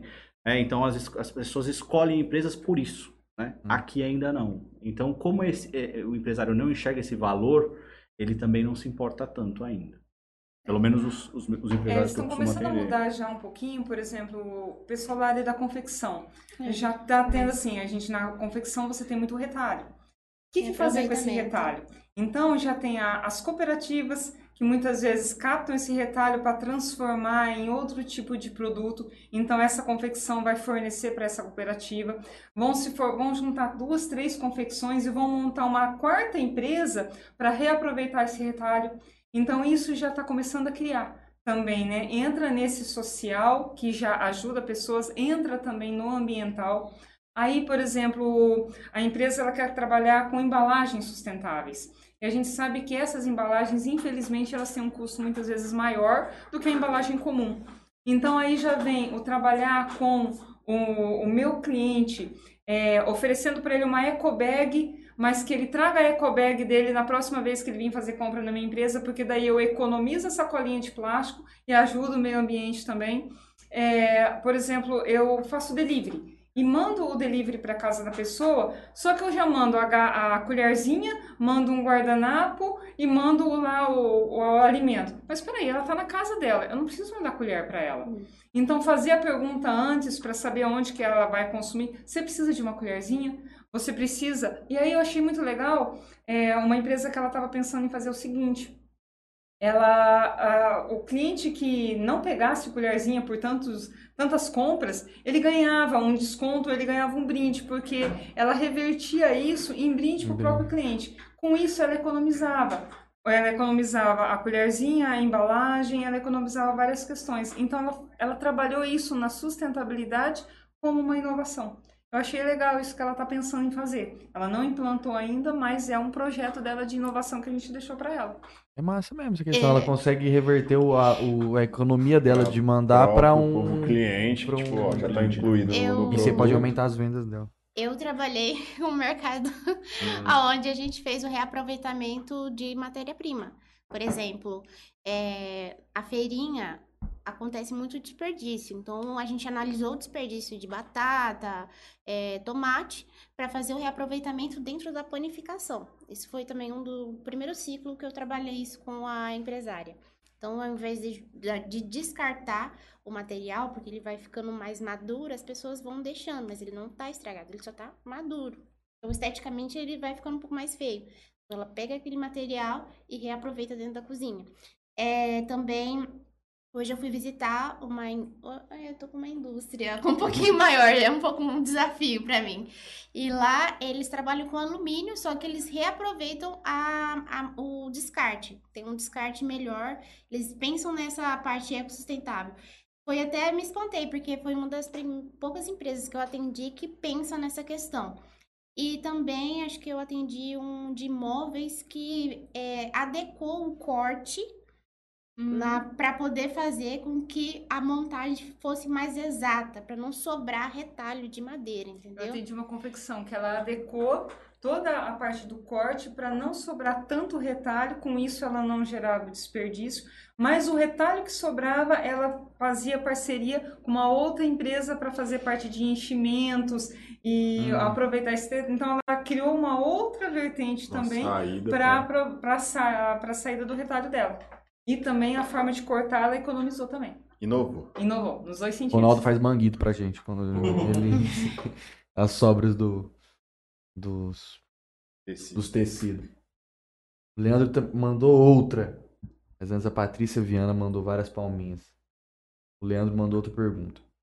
Já tiveram pessoas que, vo- que vocês procuraram, que acho que pessoas que procuraram vocês e diz pra vocês: Por que ter um agente de inovação do Sebrae quando posso confiar no velho e bom método da tentativa e erro?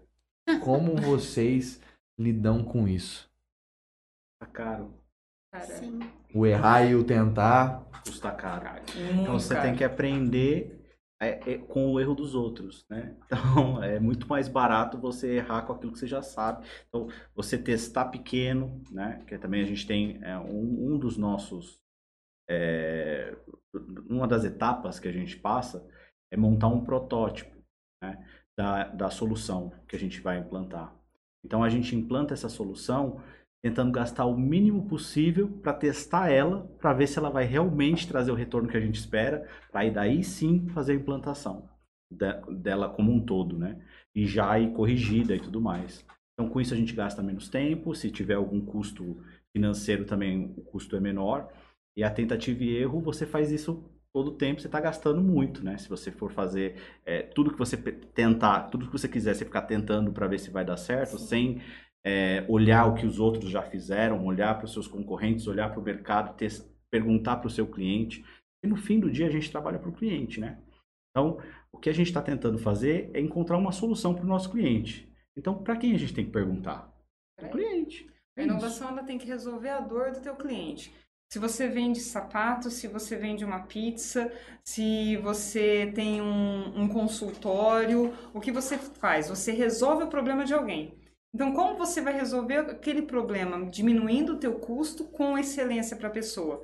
Ouvindo ela, Né? Ouvindo a tua equipe, ouvindo esse cliente, isso é um dos pilares da inovação. E o que o Diego falou, você não já sai mudando o mundo. Primeiro você vai ouvir aquela pessoa o que, que ela precisa e você vai testar com algumas pessoas, muitas vezes da tua confiança, que vão te dar o feedback, né? A, a gente fala muito né, na pizzaria, ela vai fazer uma pizza nova, um sabor novo, inusitado. Você não vai já colocando no cardápio, comprando é, já quilos e quilos daqueles ingredientes. Não, testa primeiro. Convida teus amigos, teus parentes mais próximos, testa com alguns clientes, vê a aprovação, vê se o pessoal está querendo mesmo aquilo lá. Nossa, legal, tá dando retorno, o pessoal tá elogiando. Aí você vai colocar no cardápio, você vai anunciar nas redes sociais, você vai fazer um barulho todo em cima do que você criou. Então é, é testar. Né? Toda inovação você tem que testar. Tudo dentro da tua empresa você tem que testar. Será que a galera já de- deve achar, tipo assim, pô, ah, o pessoal do Sebrae vai vir aqui, amanhã já vão querer que eu mude o jeito que eu trabalho. Talvez acho que muita gente deve pensar isso. É. Mas a gente vai fazer isso. Ah, sim, Vai mas- pra mudar. Sim, então vocês fizeram inscrição, chegou pra gente aqui, nós vamos mudar o seu Mas às trabalho. vezes muita gente tem, essa, tem um pensamento do tipo, cara, cara às vezes nem sabe como é que funcionam as coisas aqui, já vão chegar aqui já Mas- mudando. Lembra da empatia? É isso aí, é Falar escutar. isso aí, ó. Perdão, desculpa. Não, eu ia falar isso, fiquei contente, o pensamento tá ligado. É escutar, né? Escutar o que ele tem pra falar primeiro, Sim. antes da gente sair falando. Hum. Entender qual o momento que ele, que ele tá vivendo, entender como ele en- enxerga o negócio dele. E aí, depois disso, a gente propõe juntos uma solução. A gente não impõe nada. Construção Vai sair mudando as Não. coisas. Não é a gente, Não, a gente nem pode. pode, quem, quem, a decisão é dele. A decisão é do empresário. A gente sugere, a gente tenta construir junto uma solução. Né? Mas ela- essa solução só vai ser implementada se ele Se implementar. quiser, né? A Vocês gente não obrigam traz a o nada. conhecimento externo. Só que a gente tem que respeitar a história da pessoa. Claro. Se ela tem dois anos Valeu, de empresa obrigado. ou se ela tem 30 anos de empresa, você tem que ouvir e respeitar, porque ela chegou até ali. Né? E se ela te procurou, ela quer alguma coisa. O primeiro passo ela já deu, ela procurou. Então ela já assumiu o que ela precisa. Sim. Isso ela já deu o primeiro passo. Então agora você tem que ouvir. Né? O fundamental da gente é primeiro ouvir. E a gente não impõe nada, a gente sempre sugere. Chega Né? com humildade pra É. pessoa, né? Chega E a gente traz o humildade. conhecimento que a gente tem, o relacionamento, porque a gente tem um relacionamento entre nós, a gente, por exemplo, a gente muitas vezes está com um caso, como resolver isso em tal empresa, a gente troca figurinhas entre todos nós, até a nível é, estadual, muitas Sim. vezes, né? A gente tem esse contato com outras regiões para trazer esse- essas outras questões O também. banco de protótipo É. também. É, tem um. é, os Alice criaram um banco de protótipos. São todas as soluções que Implantadas. que- implantadas, Diversos problemas. diversos problemas separadas por situações. E você pode entrar lá, pesquisar, ver o que, que o Ali fez, o que, que as pessoas fizeram. Geralmente são protótipos que deram resultados positivos. Quando a gente fala de lá. protótipo, né, muitas pessoas pensam que é na É. área de robótica. Não, Não é? tem nada a ver. Quando a gente fala de protótipo, acontece muitas vezes a pessoa ela quer mudar a, assim, a prateleiras da, da empresa dela, o fluxo de, de entrada do, da empresa. Será que vai dar certo? Porque aqui eu vou conseguir colocar mais produtos? Não. Vamos fazer o protótipo? Ou seja, vamos rabiscar no papel? Exato. Vamos desenhar aqui, vamos, vamos mostrar para outras pessoas, vamos simular como que você andaria dentro da tua empresa. Isso é um protótipo. Isso já é um protótipo, né? Então é, é você muitas vezes fazer um desenho, é você ouvir o teu cliente, é Sim. você trocar ideia com outro empresário. Isso tudo é protótipo, né? É a testagem que a gente fala. Mais umas outras coisas aqui. Mas você tava falando que gosta bastante de mercado, né? Os mercadinhos. É, Tem muita coisa que dá pra ser implementada num, num- Eu tava tô lembrando aqui agora, questão de posição de produtos, Sim. as coisas sens- sensoriais, é, o caminho que o cliente vai fazer até o caixa, Sim. posição dos produtos baseados no, no, no, No- no- no- no- na altura campo do de altura da visão. visão. É, o que é mais Tem- caro, que compensa Tem muita coisa que dá pra coisa. fazer. E dependendo do mercadinho que você pega, não deve ter nada, nada, nada. Às vezes uma simples mudança de posição das coisas ali dentro. Assim, quando você vai na cidade pequena, geralmente o mercadinho, ele é mercadinho, ele é bazar, É tudo. ele é tudo, é açougue. Eu já peguei um, um que era açougue, mercadinho, bazar, tudo, tudo quanto era coisa.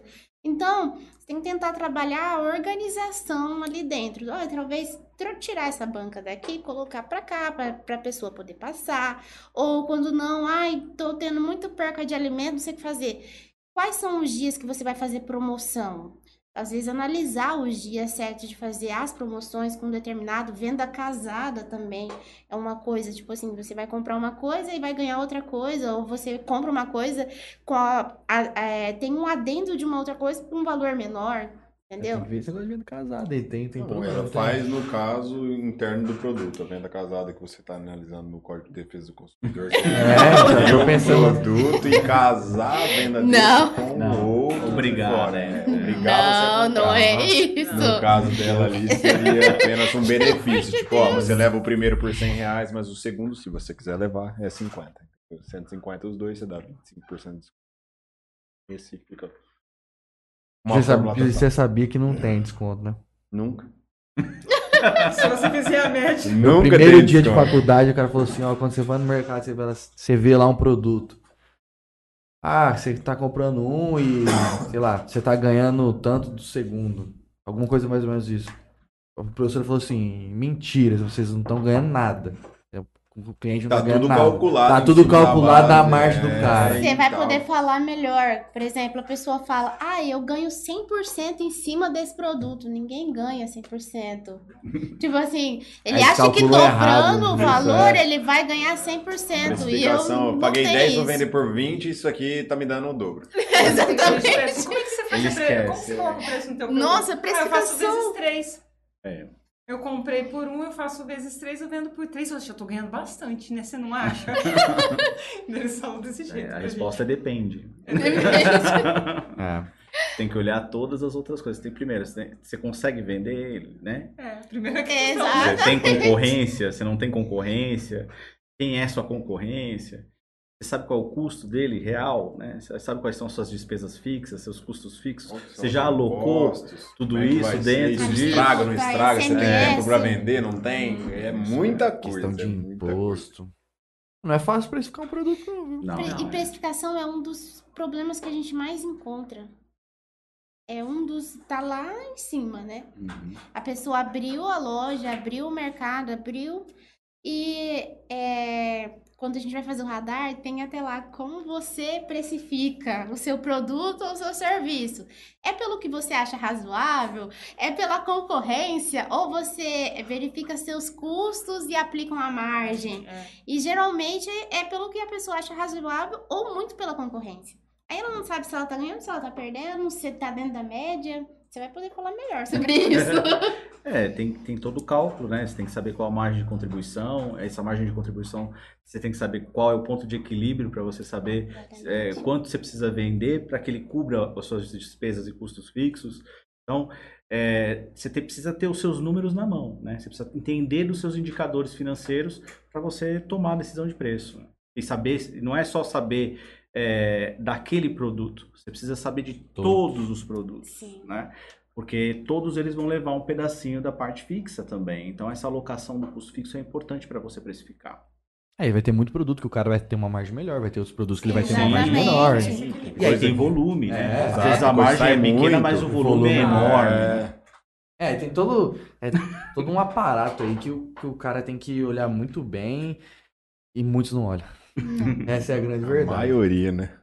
Continuando aqui nos comentários aqui. Bom, Rogério boa noite. Luiz manda um boa noite. Natália Ramos também manda um boa A noite. Nath. Nath, eu acho que o seu Rogério é um cliente que eu tô atendendo.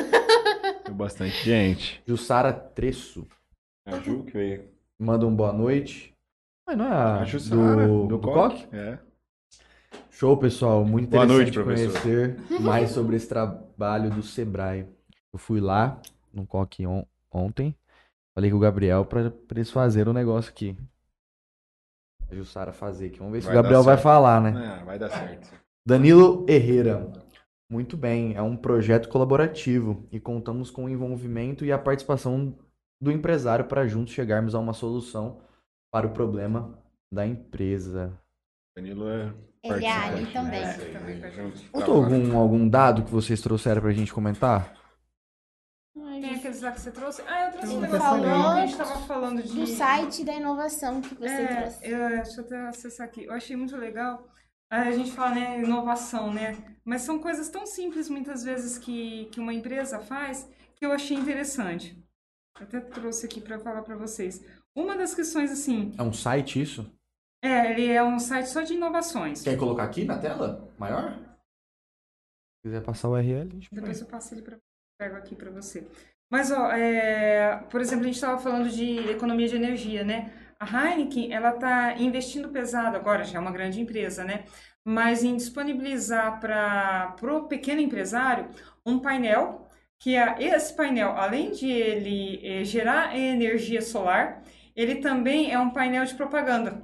Então, por exemplo, não é só aquela, aquela placa, ela já faz a propaganda, mas automaticamente ela gera energia para refrigerar as câmeras Nossa. de as câmeras frias. né? Eu achei muito legal. Fora da, fora da Nossa, caixa. é foda. Atenção, é. É, tem uma empresa, ela é até no Brasil, que ela está fazendo um projeto ainda para ela não vai ela não vai mais vender ovos em cartela, ela vai vender ovo a granel.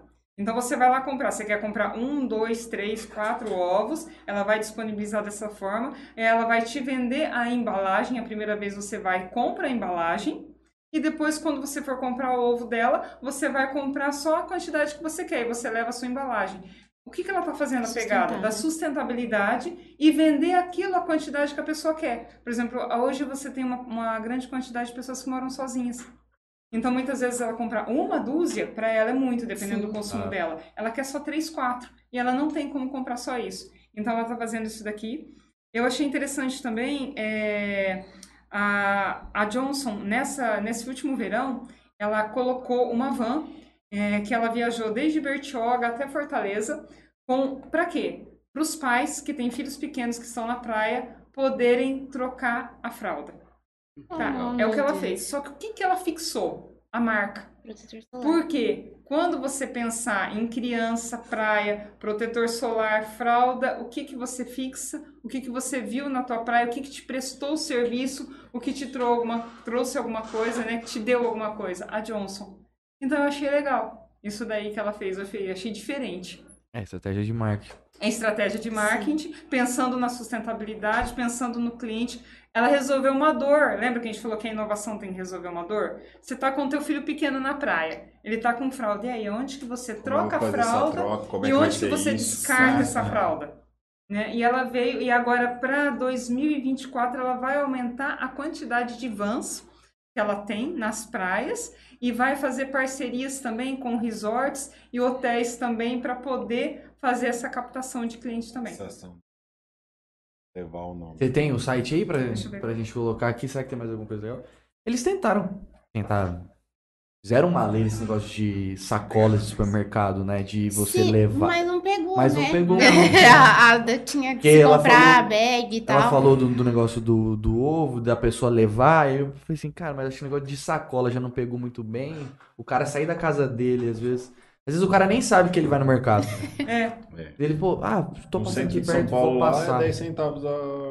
Faz doer, né? No Hum. bolso, que a galera fala, né? Nos, car... nos Carrefour É. Express e a galera... Pô, beleza, aqui 10 você tá, em, você tá em uma cidade pequena, beleza, às vezes você até vai ali na tua casa, pega as bags e volta, mas você pega um cara que tá em São Paulo, o cara não vai voltar é. na casa dele pra pegar uma bag. É, Ele eu vai pagar 10 comprei uma né? bag, só usei a vez que eu comprei. Nunca pegar mais. aqui, ó. É esse aqui, ó. Ele traz inovação do mundo inteiro. No Brasil, mas ele traz inovações do mundo inteiro. É um tanto disruptivas, de coisas totalmente diferentes, mas coisas simples que as empresas estão fazendo, né? E é legal para acompanhar. E o próprio site do Sebrae também tem bastante Sim. coisa também Ah, de inovação. Agora eles estão fazendo É em inglês. curso pelo Não, depois WhatsApp. você manda ele traduz, automático. A hora que você joga no Google, depois ele traduz. Curso pelo WhatsApp agora. O Eu Sebrae.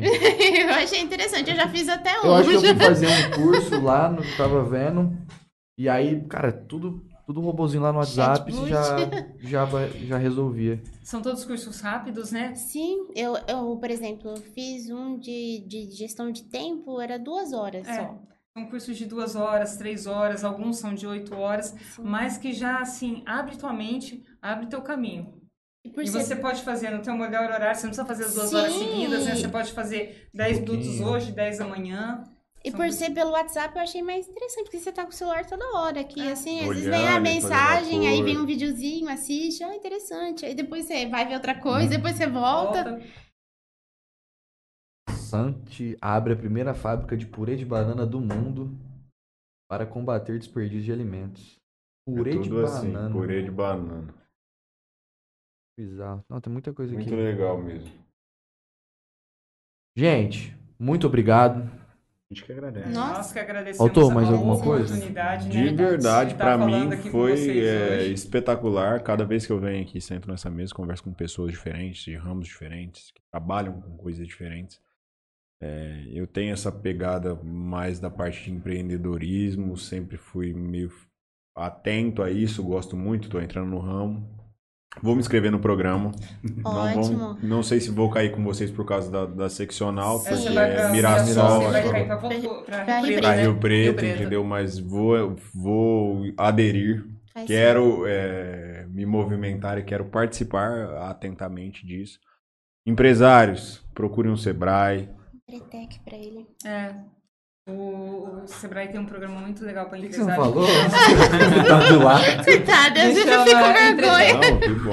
Empretec é uma imersão, são uns nove dias, né? Eu aí, Sim, é de top. Eu Pra você que tá abrindo aí, Não, ó. ótimo. É muito Faz. É tudo, tudo em volta do Sebrae. O Sebrae ajuda bastante e quem é empresário em si, total, puder procurar realmente Sebrae, tá querendo apagar algum fogo, tá querendo melhorar a sua empresa, vamos procurar a galera aí que eles vão. Acho que a galera tem que ter a melhor consciência de procurar antes do fogo tá pegando. É. Porque às vezes.